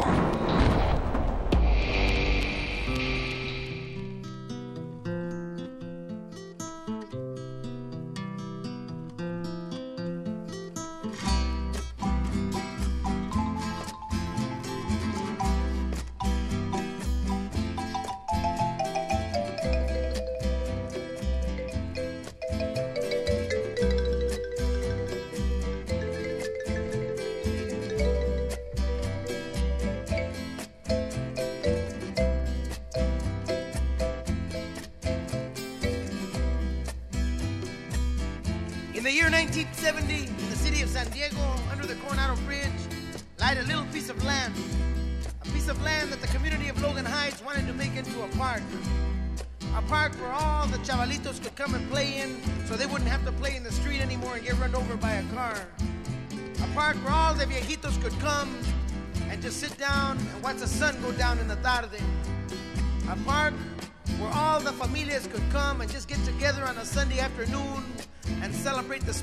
itself. But the city of San Diego said, Chale, we're gonna make a highway patrol substation here, man. So on April the 22nd, 1970, La Raza of Logan Heights and other Chicano communities of San Diego got together and they organized and they walked on the land and they took it over with their picks and their shovels and they began to build their park.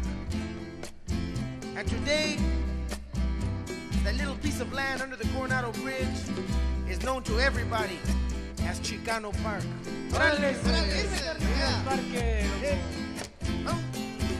It began in 1970 under the Coronado Bridge en mi barrio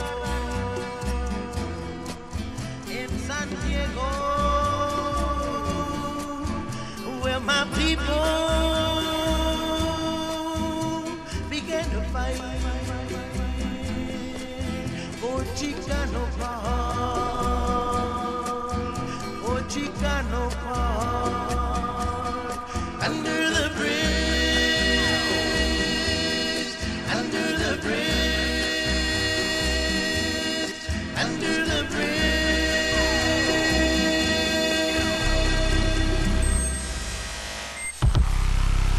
Manifiesto. When Mexico sends its people, they're not sending their best. They're sending people that have lots of problems. And they're bringing those problems with us. They're bringing drugs, they're bringing crime, they're rapists, and some, I assume, are good people. Illegal cousins today. Really? All right. Did you go to vote? Did you go to vote? Learn English, bitch. Okay. It's my country, bitch. Yeah, it's not mine, right? Get out. Yeah. When? Stop driving in two lanes anyway, Miss Thing, okay? Ugly bitch. Ugly, tacky, stinky, skanky bitch.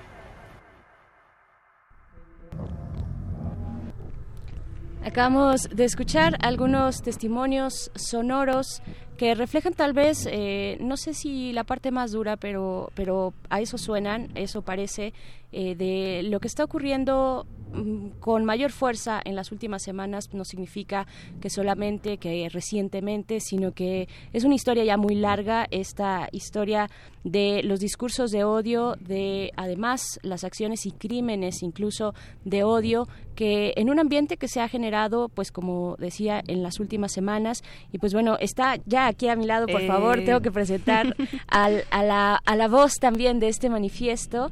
Eh, ¿Cómo estás, Moni? Muy buenas noches, Ver. Estoy muy bien, un poquito enredada ahí en las líneas telefónicas, pero hasta ahora todo bien y como bien bien dices, este discurso que ha sido a lo mejor de bajo impacto, pero que anteriormente, pero ahora se acentúa con un personaje como Donald Trump, quien pone latente su, su, su odio, esta exacerbación racista por parte de una población que sí realmente existe, la hay en Estados Unidos, pero que no es toda. Que no es toda. Y él solito se está poniendo eh, pues una traba y está creando también pues que resurjan las resistencias que, que llevan mucho tiempo en Estados Unidos y que resurja también pues lazos de, de apoyo mutuo, lazos afectivos que son necesarios para enfrentar esta crisis ante una persona de esta índole como lo es Donald Trump.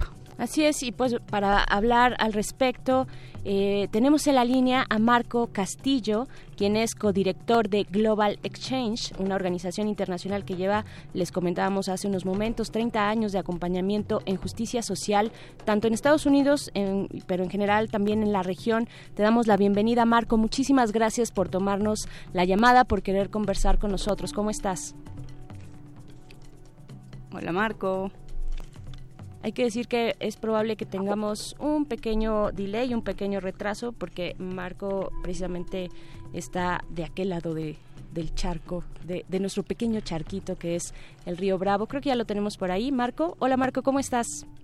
Hola, ¿qué tal? Muy buenas noches. Un saludo a ustedes y a todo el auditorio. Pues con mucho gusto, Marco, de platicar contigo. Desafortunadamente de este tema, ojalá algún día tengamos una conversación distinta eh, y yo creo que eso es por lo que están trabajando tantas y tantas organizaciones, como en este caso Global Exchange, eh, de la cual eres codirector. Eh, yo quiero preguntarte primero un comentario como general, inicial, sobre estos actos recientes, estos discursos de odio en contra de mexicanos y mexicanas allá en Estados Unidos. Eh, ¿Cómo, igual que nos mostraras el hilo, el hilo de que ha seguido esta narrativa digamos, si podemos ponerle un punto inicial en la campaña de Donald Trump hasta el punto en el que nos encontramos en este momento. Sí, claro. Eh, yo, por supuesto, identificaría el inicio de la campaña de Donald Trump. Desde el día uno, él definió a los mexicanos y a, a los latinoamericanos como el objetivo del enemigo con el cual construyó y levantó su campaña y sobre el cual sostiene su eh, gobierno, su presidencia. Este odio, este enemigo y este objetivo es construido por él, por el equipo de campaña, por los algoritmos de Facebook que le hacen entender que hay una parte importante de la población de Estados Unidos que está indecisa sobre sus preferencias políticas, pero que le tiene miedo y temor al extranjero, al otro, y este equipo de campaña decide, en lugar de apostarle por la educación, por la integración, por el diálogo, apostarle, a ponerle leña al fuego y comenzar a incendiar el país, los Estados Unidos, hasta llegar tristemente, años después, a que el discurso de odio de Donald Trump, que ha lastimado, agredido, ofendido, violentado a tantas personas,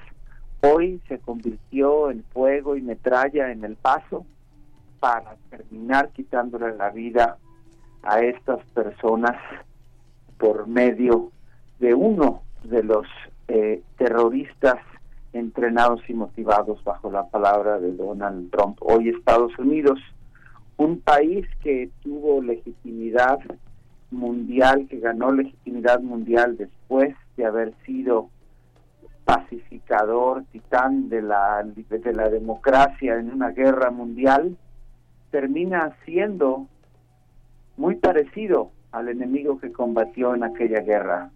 Termina casi, casi en circunstancias similares en las que estaba la Alemania nazi del periodo de la Segunda Guerra Mundial.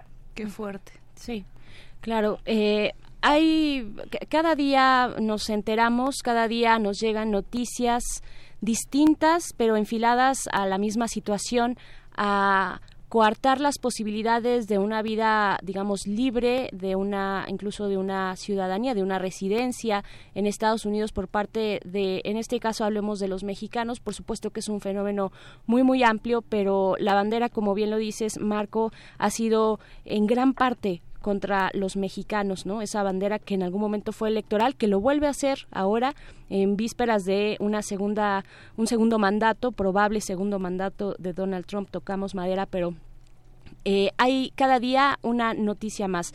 ¿Cuál es el ambiente que se está viviendo por allá con, con estas últimas acciones, con reducir las posibilidades de, beneficios, eh, de atención médica? ¿Qué es lo que está pasando por allá? ¿Cuál es la alarma que ustedes alcanzan a ver? Sí, es, es una serie de ataques indiscriminados que tienen eh, no solamente eh, afectaciones a la vida institucional y legal de las personas, sino también a la a la emoción, a la cabeza de la gente, de los niños, los hijos de los migrantes, ciudadanos americanos, están creciendo con fuertes traumas, producto del temor de la separación de sus padres, las comunidades en general se sienten aterrorizadas y atemorizadas y después de lo que pasó en el paso, nadie está seguro. Cualquiera que pudiera tener un tono de piel más oscuro puede ser sujeto de ataques, de ataques terribles como el que vimos. En general, el ambiente, por supuesto, es de mucha tensión, de mucha tensión política y Estados Unidos es un país de alguna manera diverso, no tan diverso como México, pero eh, en las grandes ciudades los gobiernos locales en su mayoría han ofrecido apoyo, en algunos casos santuario a las comunidades migrantes. Y en el resto del país, en, en el centro, en, en el Estados Unidos rural, nuestros compatriotas mexicanos, nuestros paisanos y paisanas están probablemente en la situación más vulnerable porque ellos en cualquier momento pueden ser sujetos de redadas masivas como lo que vimos en Mississippi en las eh, en la semana pasada. Es un ambiente de tensión, es un ambiente de tristeza, es un ambiente de violencia, es un ambiente de shock.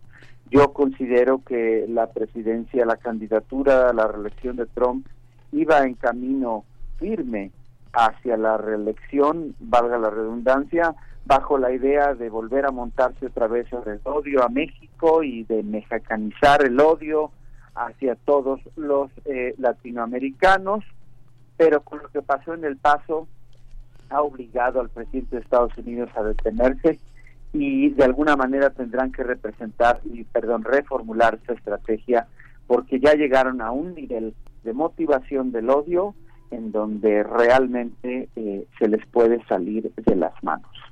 Claro, y es que las imágenes, Marco, que están corriendo de, pues, en general los eh, estos ataques de Donald Trump, eh, pues es imposible no sensibilizarse ante las familias separadas, ante los traumas, como tú mencionas, que se le están, eh, pues ahí sembrando a todos estos niños, ¿no? Una gran población. Y en cuanto a lo a esta cuestión de polarizar también Información eh, del día de hoy en la jornada. Dice que dos encuestas de Estados Unidos, Gallup y también Pew Research registran eh, pues este disgusto que tú mencionas, 57% favorece permitir el ingreso de los refugiados centroamericanos, es decir, ya hay un, un alza en las encuestas, en los números de disgusto ante las políticas eh, que está imponiendo Donald Trump. Frente a esto, ¿qué, qué tan polarizada está eh, desde tu perspectiva la ciudadanía en tu contexto en, en el mismo estado de Nueva York?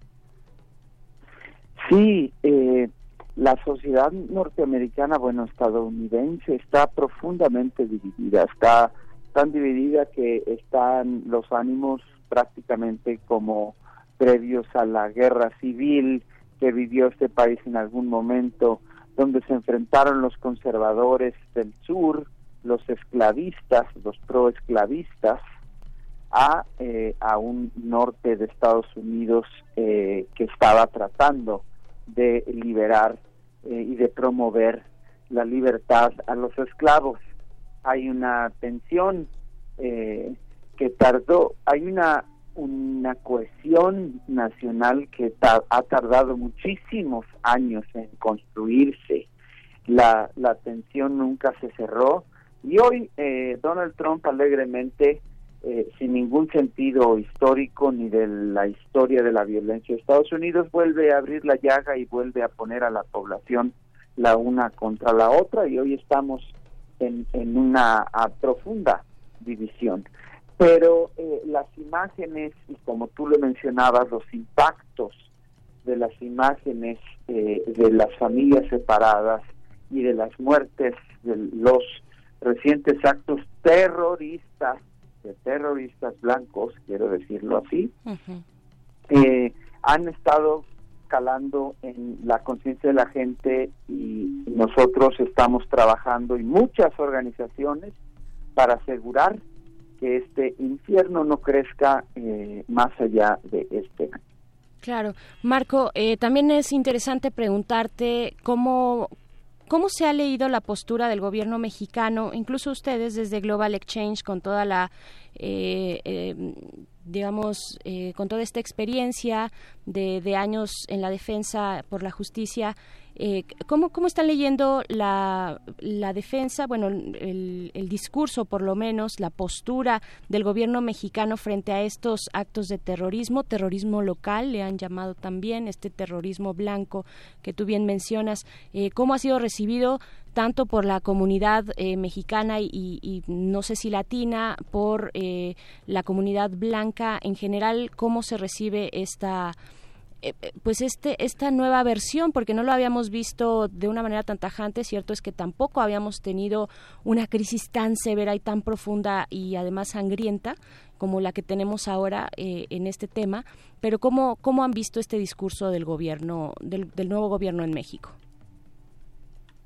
sí claro en general la comunidad mexicana y la comunidad en Estados Unidos ha visto con buenos ojos la reacción del gobierno del Estado mexicano en el sentido de llamar eh, a las cosas eh, por su nombre y en el sentido de hacer un llamado a la justicia eh, para las víctimas de estos cruentos ataques.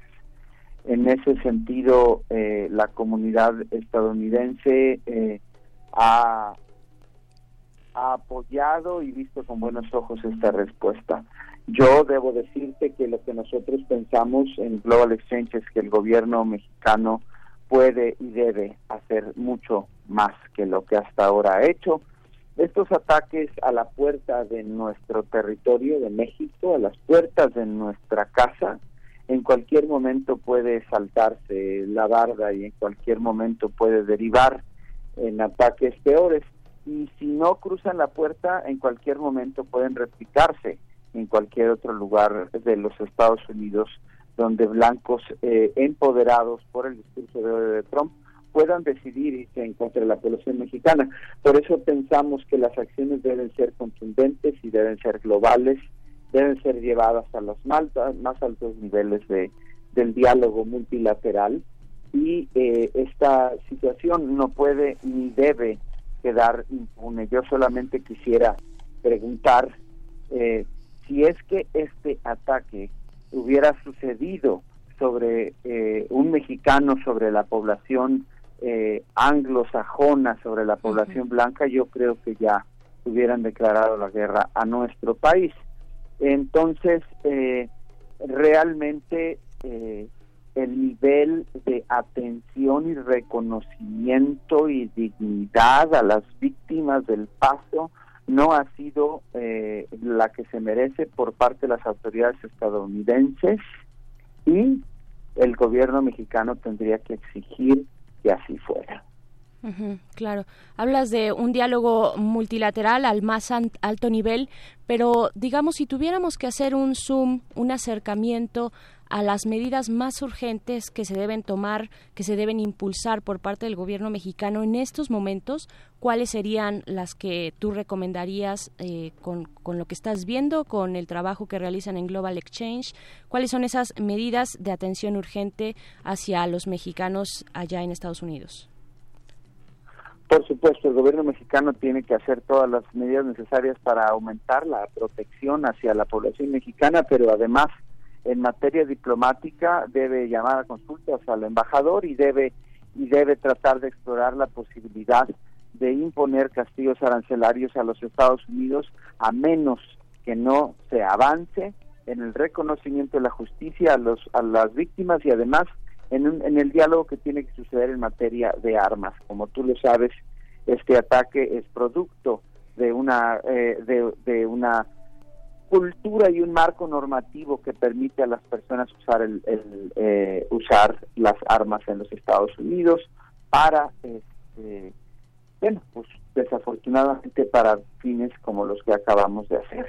Entonces desde luego que México tiene que ser contundente en su llamado al fin del tráfico de armas y debe ser muy duro en materia de exigir que Estados Unidos también haga lo propio en su país para detener estos ataques y además también considerar todas, todas, todas las herramientas que tenga para poder presionar a los Estados Unidos a que detenga la narrativa de odio en contra de las poblaciones mexicanas.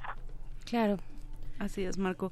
Pues eh, nos vamos perfilando al final de esta entrevista, sin embargo, pues algo bien importante que mencionas es detener ya este lenguaje, este eh, este, esta cuestión mediática de, mensajes de odio. Eh, me parece bien importante ver, en Marco, eh, pues utilizar las redes sociales con responsabilidad, ¿no? También es ahí una reflexión que, que no podemos dejar de lado, pero también...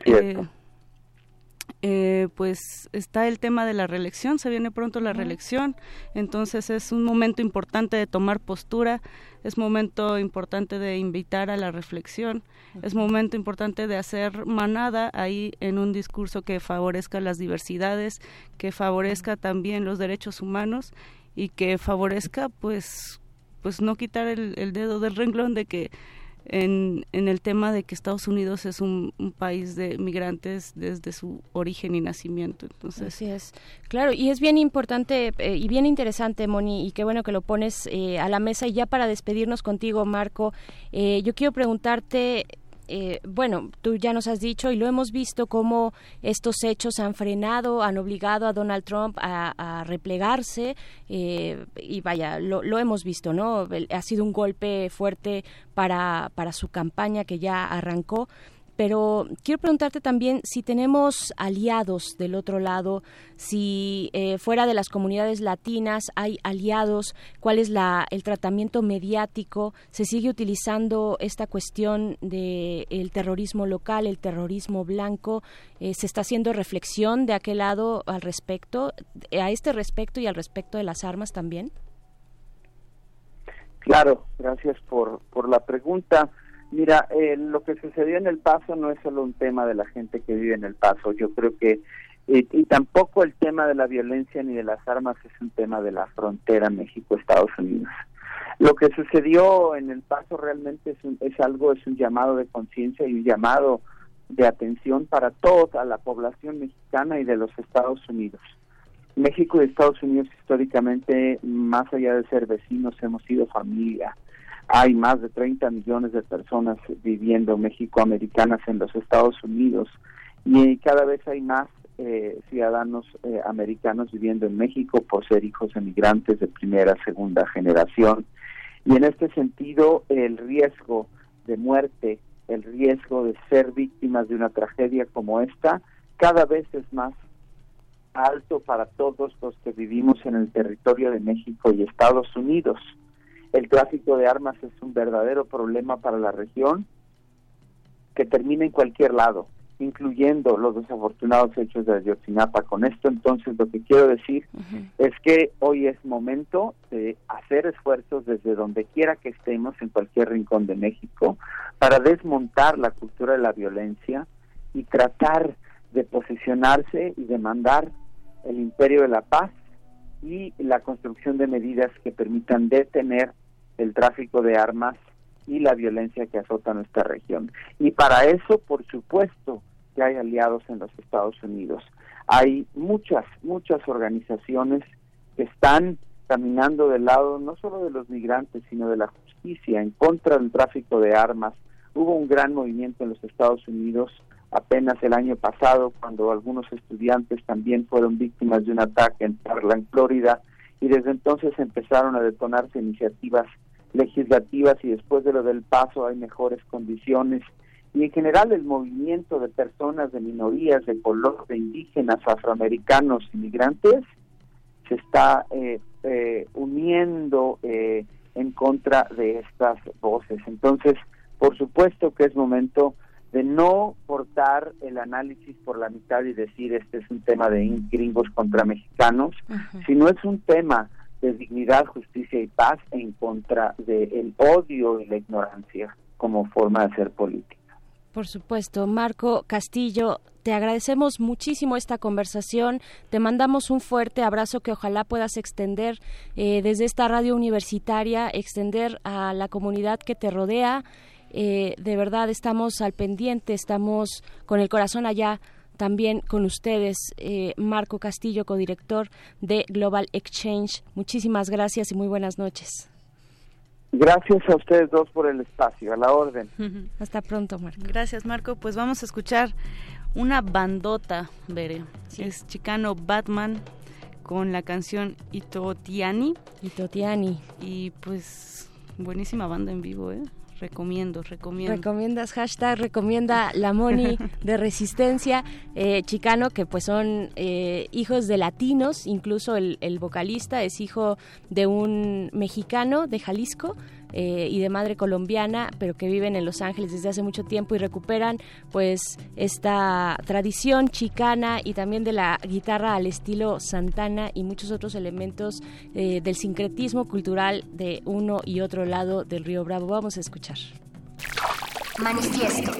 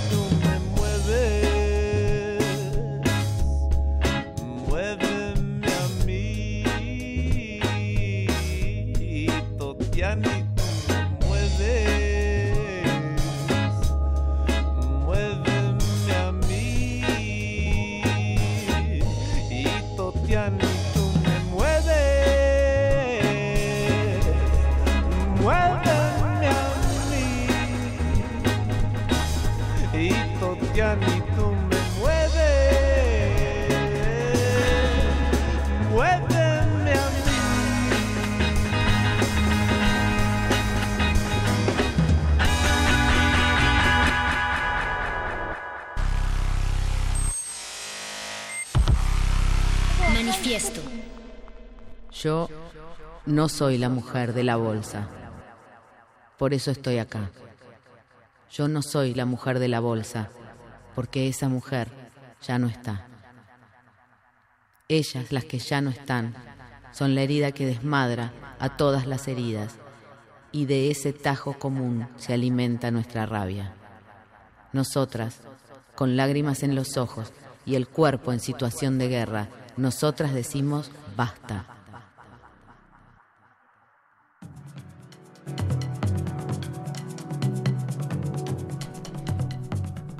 Y a este llamado de basta y de frenar la violencia de Miss Bolivia con el texto em, que la rabia nos valga, entramos así, veré a esta segunda parte de nuestro manifiesto del día de hoy, miércoles 14 de agosto, para hablar con María José López, quien ya está en la línea. Hola María José, buenas noches. Hola. ¿Cómo estás? Muy bien, ¿y ustedes? Muy bien también. Bien, también. Hola María José. Pues, Hola. Oye, pues Perdón, Moni. Eh, pues mira, María José, te, te, llamamos y muchas gracias por aceptar conversar con nosotros justo para abrir espacios, para abrir diálogos eh, y por la razón de, la, de las manifestaciones, pero no solamente, sino lo que hay de fondo, la exigencia de justicia. Pero vamos a detenernos en las manifestaciones, en la manifestación del día lunes y lo que significa la protesta feminista en, las, en la Ciudad de México y, digamos, en el país y también en la región. Ya escuchábamos estas, eh, eh, este mensaje de Miss Bolivia, ¿no? O sea, esto, esta marea violeta y verde también se extiende en toda la región y pues queremos saber tu opinión acerca de, cómo entender la protesta feminista en el espacio público, cuáles son los grupos que se están articulando, eh, sobre todo de nuevas generaciones, ¿no? Eh, observar cómo se están moviendo en torno a la injusticia. María José. Pues creo que primero desde el feminismo, pero también desde otras luchas, si algo tenemos bien claro es que el espacio público tiene que ser nuestro y no solo el espacio público, también el espacio privado. O sea, si en Arts Pedregal estamos en peligro y si en Reforma 222 estamos en peligro y si en, en edificios de trabajo estamos en peligro, también nos tenemos que apoderar de esos espacios. Y lo bonito del espacio público es que pues lo conocemos bien y es un terreno como ya muy eh, pues que hemos usado en muchas luchas desde hace, bueno, décadas, siglos. Pero es, o sea, seguirlo asumiendo como nuestro, como que si los policías nos van a violar porque ellos cuidan las calles, nosotros nos vamos a apoderar de ellas para cuidarnos entre nosotras. Así es, María José. Y ha surgido, pues, uno, uno de los tantos movimientos eh, que recientemente podemos observar que lamentablemente surgen por esta cuestión de violencia, de feminicidio, de una ola sangrienta en contra de las mujeres. Em, pero ¿cuál es tu opinión, María José, en cuanto a la situación actual, en cuanto a la postura también del gobierno actual, que es un gobierno que va, digamos, relativamente entrando, ¿no? Iniciando ¿Qué piensas tú también de la reacción de la jefa de gobierno en, pues pasada conferencia de prensa en donde manifestó que que se, no no era una manifestación sino una provocación? Sí, pues en lo personal ya no ya no es fructífero ni lógico ni productivo hablarle al gobierno. O sea, les hemos pedido encarecidamente con, o sea, de todas las maneras posibles que si por favor nos otorgan nuestros derechos, no lo hacen, o sea, simplemente como por la manera en la que está estructurado el poder, no lo hacen. Entonces, ya yo ya me da flojera como interpelar a, a esas personas y en lo personal a mí creo que, o sea, lo que nos toca a las luchas es hablarnos entre nosotras, aprender cómo a, organizarnos entre, entre veganos, entre campesinos, entre obreros, entre maestras, enfermeras, deportistas, eh, entre todas las salas del feminismo, eh, eh, porque es, es, ya un cliché decir que somos más, ¿no? pero, o sea, sí somos más, cada vez más la gente que está organizada y que tiene como ideas de cómo hacer un, una nueva realidad y una- un nuevo país y así, tanto que, que o sea, esto, esta conclusión ha llegado, han llegado muchos, por unos por un lado se van ciertos pueblos a los linchamientos, ¿no? O sea, es como su manera así enardecida de responder. Nosotros podemos, eh, pues, construir también otra cosa que, que no tengan así, ¿sabes qué, gobierno? Ya déjanos en paz. A ver, nosotros vamos a, resolver entre nosotras y, y, pues obviamente a la par exigir porque tampoco se trata de dejarlos dormir en tus laureles, pero dejar de darles prioridad y como si fueran el sujeto principal al que tenemos que convencer o, algo, o sea, ya. Es, es bien fuerte este, eh, pues esta en- enunciación de eh, no me cuidan los policías, me cuidan mis amigas, ¿no? Es decir, una falta de reconocimiento ante estas autoridades que han fallado y no solamente han fallado, sino también han, han caído pues en, en hechos sumamente graves y ser nosotras a partir de esa reflexión quienes como tú comentas no quienes nos tenemos que cuidar quienes tenemos que crear redes de apoyo quienes tenemos que transmitir este nuevo nuevo mensaje y lo que están haciendo eh, pues las nuevas generaciones Bere también lo hemos puesto sobre la mesa cómo es un, un movimiento que está creciendo cada vez más eh, y que pues a la vez está siendo criminalizado porque también hay mucho miedo por parte de las autoridades de que se exprese eh, pues esta incompetencia de parte de ellos. Y una cosa que me llama mucho la atención de ese no me cuida la policía, me cuidan mis amigas, es que también toca el tema de que nos cuidamos entre amigas cuando vamos a fiestas, cuando vamos a antros, cuando vamos a, a la calle, porque no son solo la policía la que nos no es solo la policía la que nos violenta, nos violen, nos violentan nuestros jefes, nos violentan productores, empresarios, escritores, músicos, hermanos, papás, novios, esposos, o sea, esto es algo que, que, que está en la casa de todas, en la familia de todas, en el trabajo de todas. Entonces, o sea, sí ahorita nos atañe a todas la policía, pero creo que no hay que perder de vista que, que en esta lucha la verdad es que nos enfrentamos a violentadores en todas partes e incluso, o sea, nuestros mejores amigos, los más bien intencionados, los más así eh, empáticos, educados, también caen en esas conductas. Entonces hay que llevar el diálogo a eso, cómo nos protegemos y cómo vamos construyendo una cultura de respeto a la mujer, pero que tampoco se trate de pedirles que si por favor nos respetan. Claro. Eh, María José, trasladando justo eso que dices, pasándolo, digamos, a, a otros espacios o a, otras, eh, a otros entes que no sea el gobierno, eh, cuando, porque la lucha feminista eh, y las luchas feministas pues son un foco por supuesto eh, que, está que está prendido son una llama que está prendida y que están cambiando o que estamos cambiando digamos eh, muchos paradigmas y muchos esquemas y estamos señalando muchas verdades también. Yo quiero preguntarte si por esa relevancia eh, que, que, que tiene la lucha feminista existe la posibilidad, porque también hay, eh, es finalmente una lucha por, por, por un espacio público, finalmente por tener una voz, y tener una voz significa tener un, un poder o una incidencia, es una lucha por un poder, ¿no? Eh, aunque, bueno, también se puede traducir una lucha por la vida.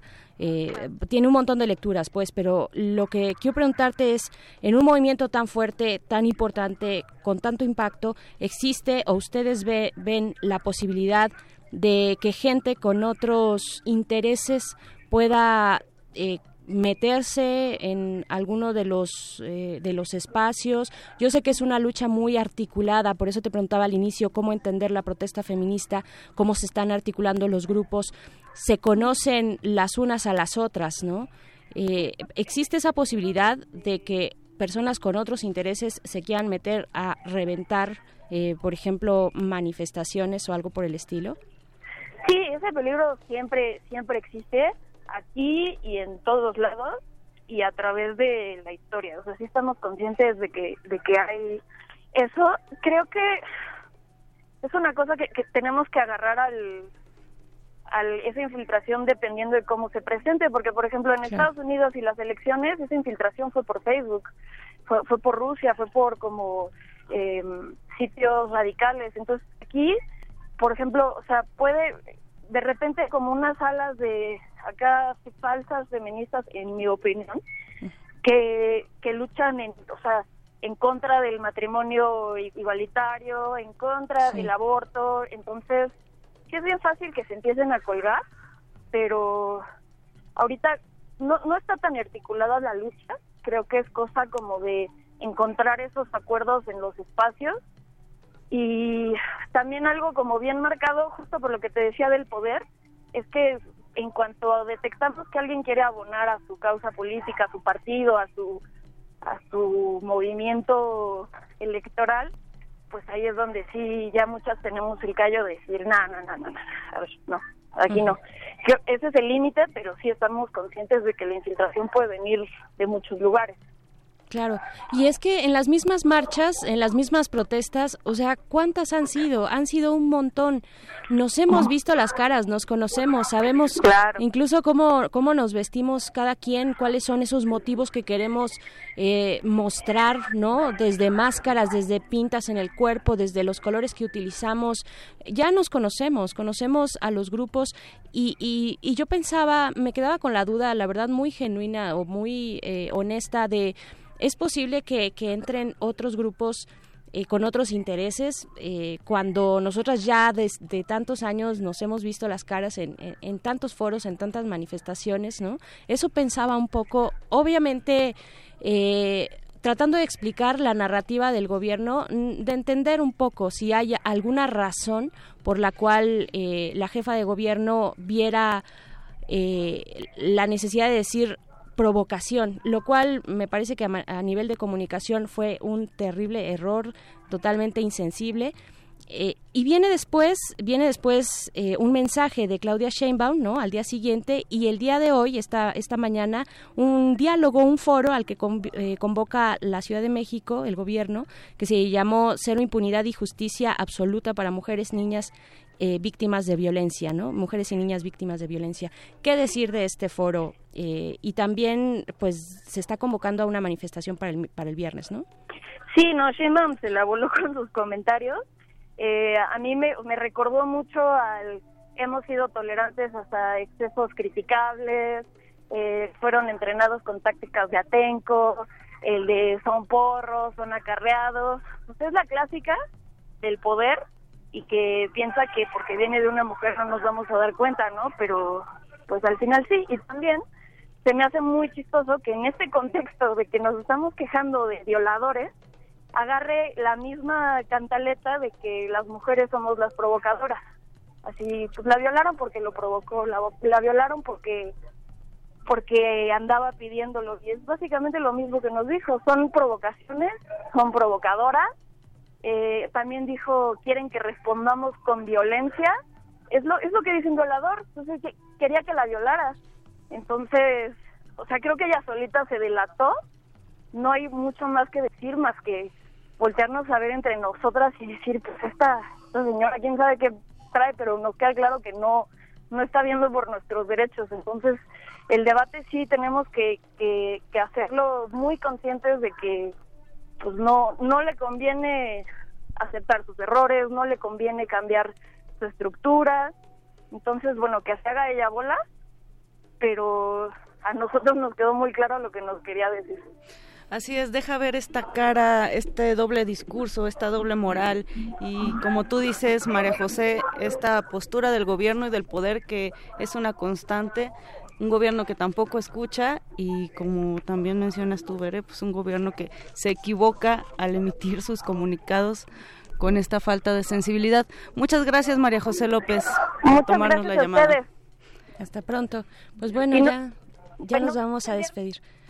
Nos está, ay, creo que se, se quedó por ahí. Yo creo que para la convocatoria de la Sí. marcha que será este Viernes. este viernes, ahí están los carteles en las redes sociales están los carteles. eh, podemos en algún momento, ay, no sé si compartirlo Sí. todo. ahorita lo Se tenemos por convocará acá. en la glorieta de insurgentes. ok. Y hay ahora. mucha información con el hashtag no me cuidan, me violan y también exigir justicia no es provocación. Muy bien, pues ahí está. Interesante lo que ocurrió en el foro, no, ya no lo pudimos abordar, en el foro del día de hoy, este que convocó eh, la jefa de gobierno, muchísimas personas, eh, eh, desafortunadamente no estaba representada esta otra parte que son grupos que estuvieron en la marcha, sino otros que expusieron en algunos casos sí temas puntuales, en otros casos solo la verdad fueron cebollazos. Lo vi completo y mm, algunas solamente usaron su participación para agradecer eh, ¿no? agradecer al gobierno eh, que abriera el espacio, pero creo que hay que aprovecharlos justo para poner los eh, puntos importantes. Y pues bueno, se nos acabó ya el manifiesto. Así es, hasta el próximo miércoles. Gracias Oscar Sánchez en la operación y a Don Agus también en la producción de este manifiesto. Mi nombre es Mónica. Martínez. Alba Martínez también. En la continuidad. Mónica Sorrosa. Berenice Camacho. Hasta pronto. Manifiesto. Incomodando al que dice que es hippie, pero en realidad es gandalla. En la colectividad, la distancia entre los cuerpos es ilusoria. Pero en esa distancia está nuestro manifiesto.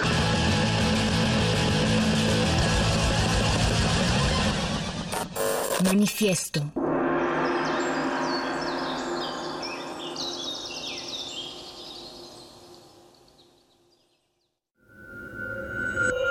Escuchas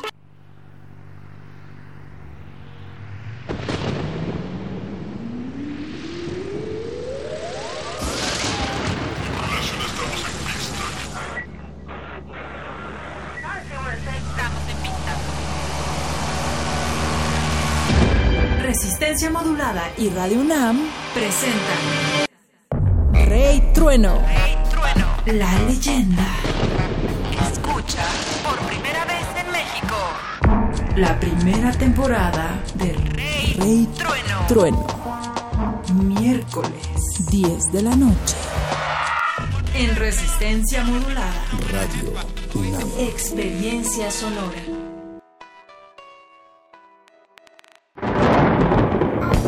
Un hombre, una orquesta, un solo destino, controversia y misticismo. Rey, trueno. Episodio 1, primera parte, sobrevolando tiempo tormentoso. Segunda parte, Rey Trueno, el gran chamán. Rey Trueno y su orquesta despegan en una acción temeraria, desafiando una fuerte tormenta sin saber que sus vidas cambiarán. Bravo Norte, Bravo Norte, Zulu 424, Pacífica 727, Torre. Información de aeropuerto. Tenemos muy mal tiempo, vientos cruzados, rachas de hasta 810 kilómetros por hora y existe una actividad eléctrica intensa. Les aconsejamos a todas las aerolíneas suspender actividades. Aquí Capitán Rey Trueno del Pacífica 727. Tiburón en la asistencia de vuelo y tripulación de cabina. Vamos a despegar cueste lo que cueste, Torre. No, Rey, este tiempito arrecia y se está poniendo espinoso. Los pasajeros se nos van a poner a rezar. Usted no se asuste, que al jefe no se le deja solo. Me gusta la montaña rusa y en los aires soy el rey. Trueno, trueno, tómate otro traguito. Te va a ayudar a los nervios. Está bien, trueno. Voy a anunciar que habrá turbulencia al despegue.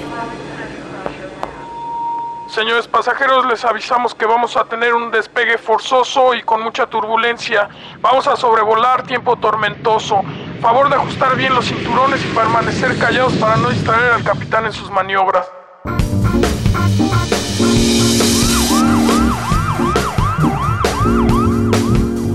Antiguos espíritus de Playa Majagual, conviertan este cuerpo decadente en Rey Trueno, el gran chamán.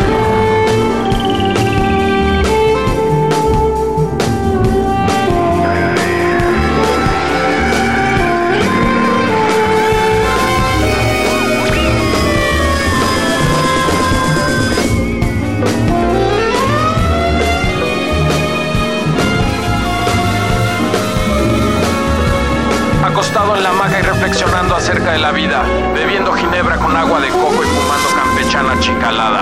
Me quedé bien dormido y créanme amigos, tuve un sueño por demás extraño. Me veía manejando mi avioneta Cessna sobrevolando la misteriosa selva colombiana.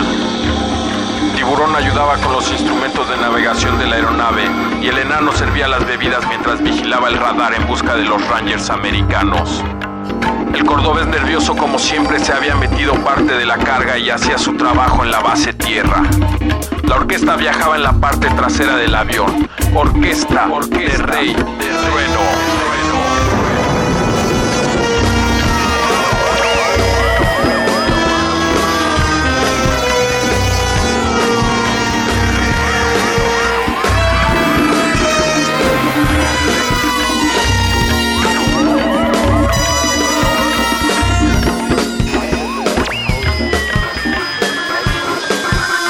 Cabello largo se mecía con el viento. De pronto un gran trueno cimbró la cabina y una de mis bellas hermosas me señaló a un extraño personaje que en medio de una luz intensa y cegadora me impedía maniobrar el aparato con precisión. El extraño personaje lleno de mística luz repetía sin cesar por los poderes de las antiguas ruinas de Luxmal, por las sabias voces de los pigmeos de Gabón, por el cóndor sagrado que vuela a las cumbres de los Andes, te doy a ti, Rey Trueno, el poder de la rebeldía y el rock. El poder de la rebeldía y el rock. Rock and roll. Rey Trueno, como enviado del Todopoderoso y de aquel que todo lo puede, te encomiendo que formes una orquesta tu música llene de luz y esperanza a toda la humanidad. Antiguos espíritus de Playa Majahual, conviertan este cuerpo de despojos en Rey Trueno, el gran chamán. esta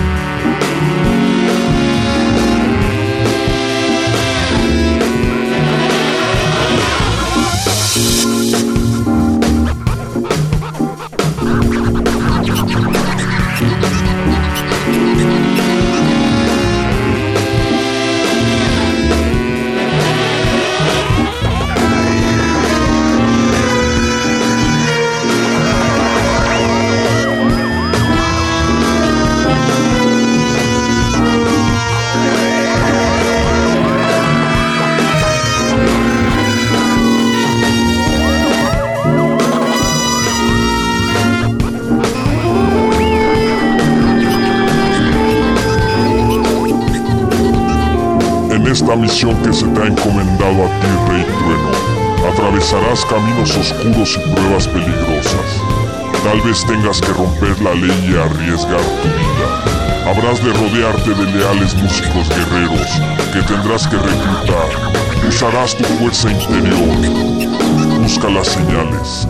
Buena suerte y ahí te encargo por los poderes de las antiguas ruinas de Luxmal, por las sabias voces de los pigmeos de Gabón, por el cóndor sagrado que vuela en las cumbres de los Andes, te doy a ti, Rey Trueno, el poder de la rebeldía y el rock.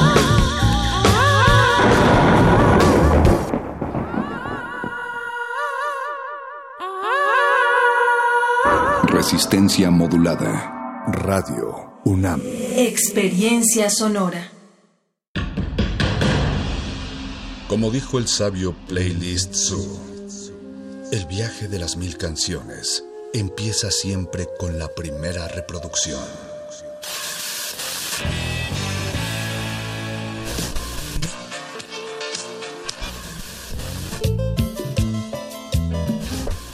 A continuación, un maestro te abrirá la puerta de su lista de reproducción. El resto va por tu cuenta. Ley listo.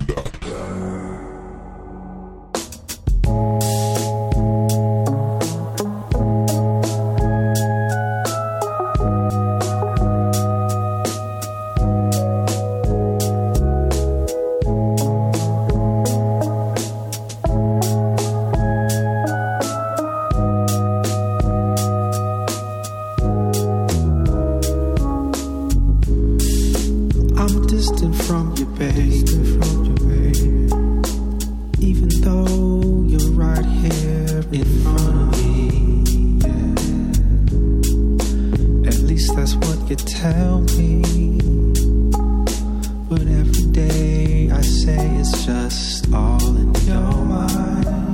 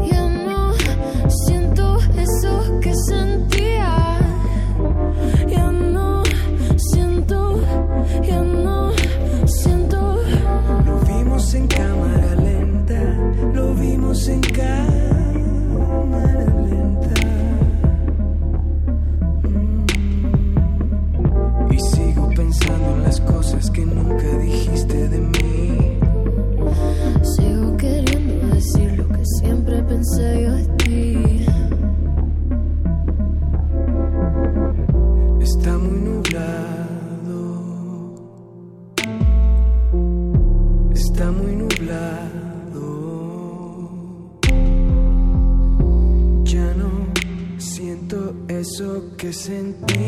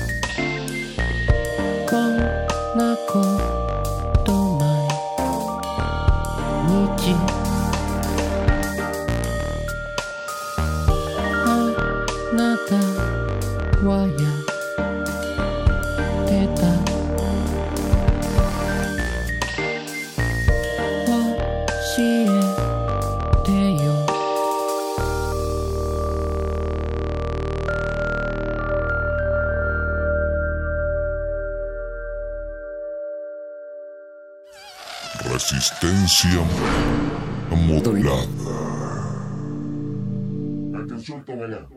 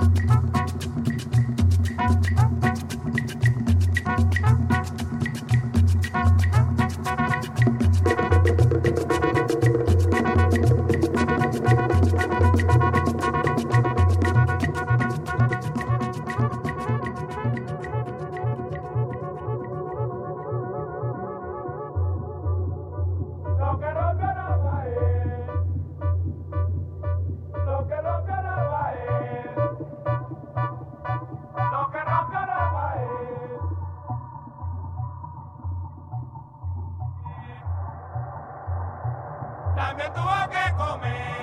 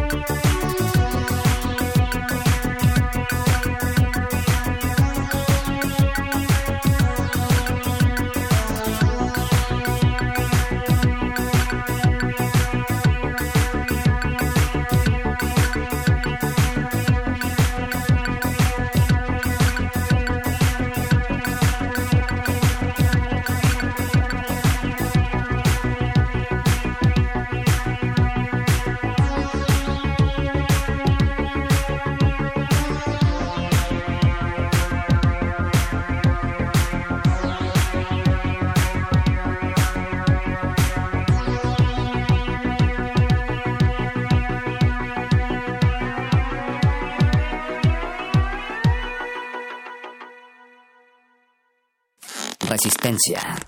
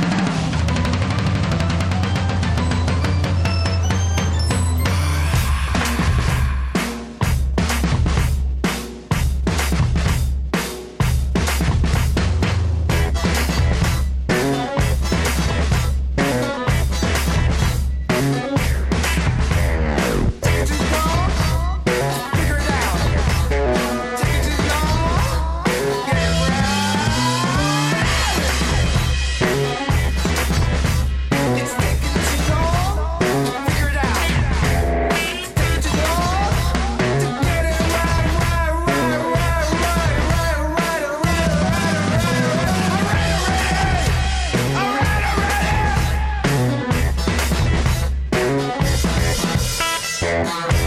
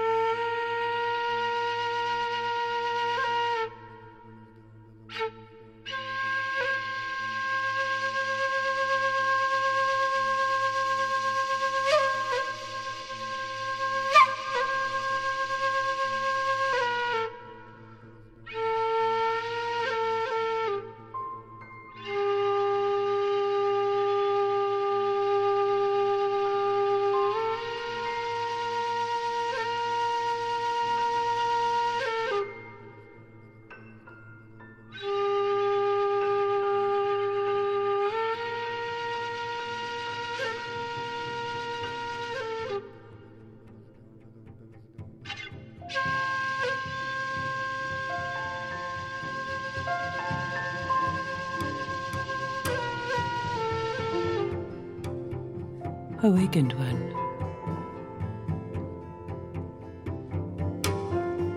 With a body like this, You will see your home and family as though you were meeting them in a dream.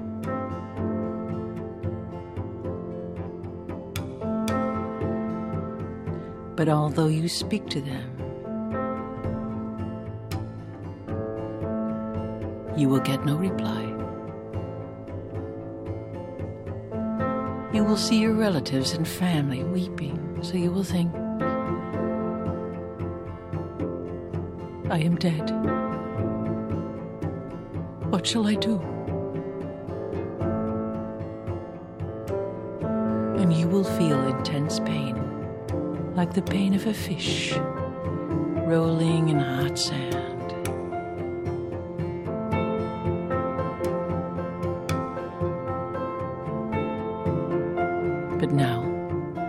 Suffering is no use. Even though you are attached to your relatives and family, it is no use. So, do not be attached.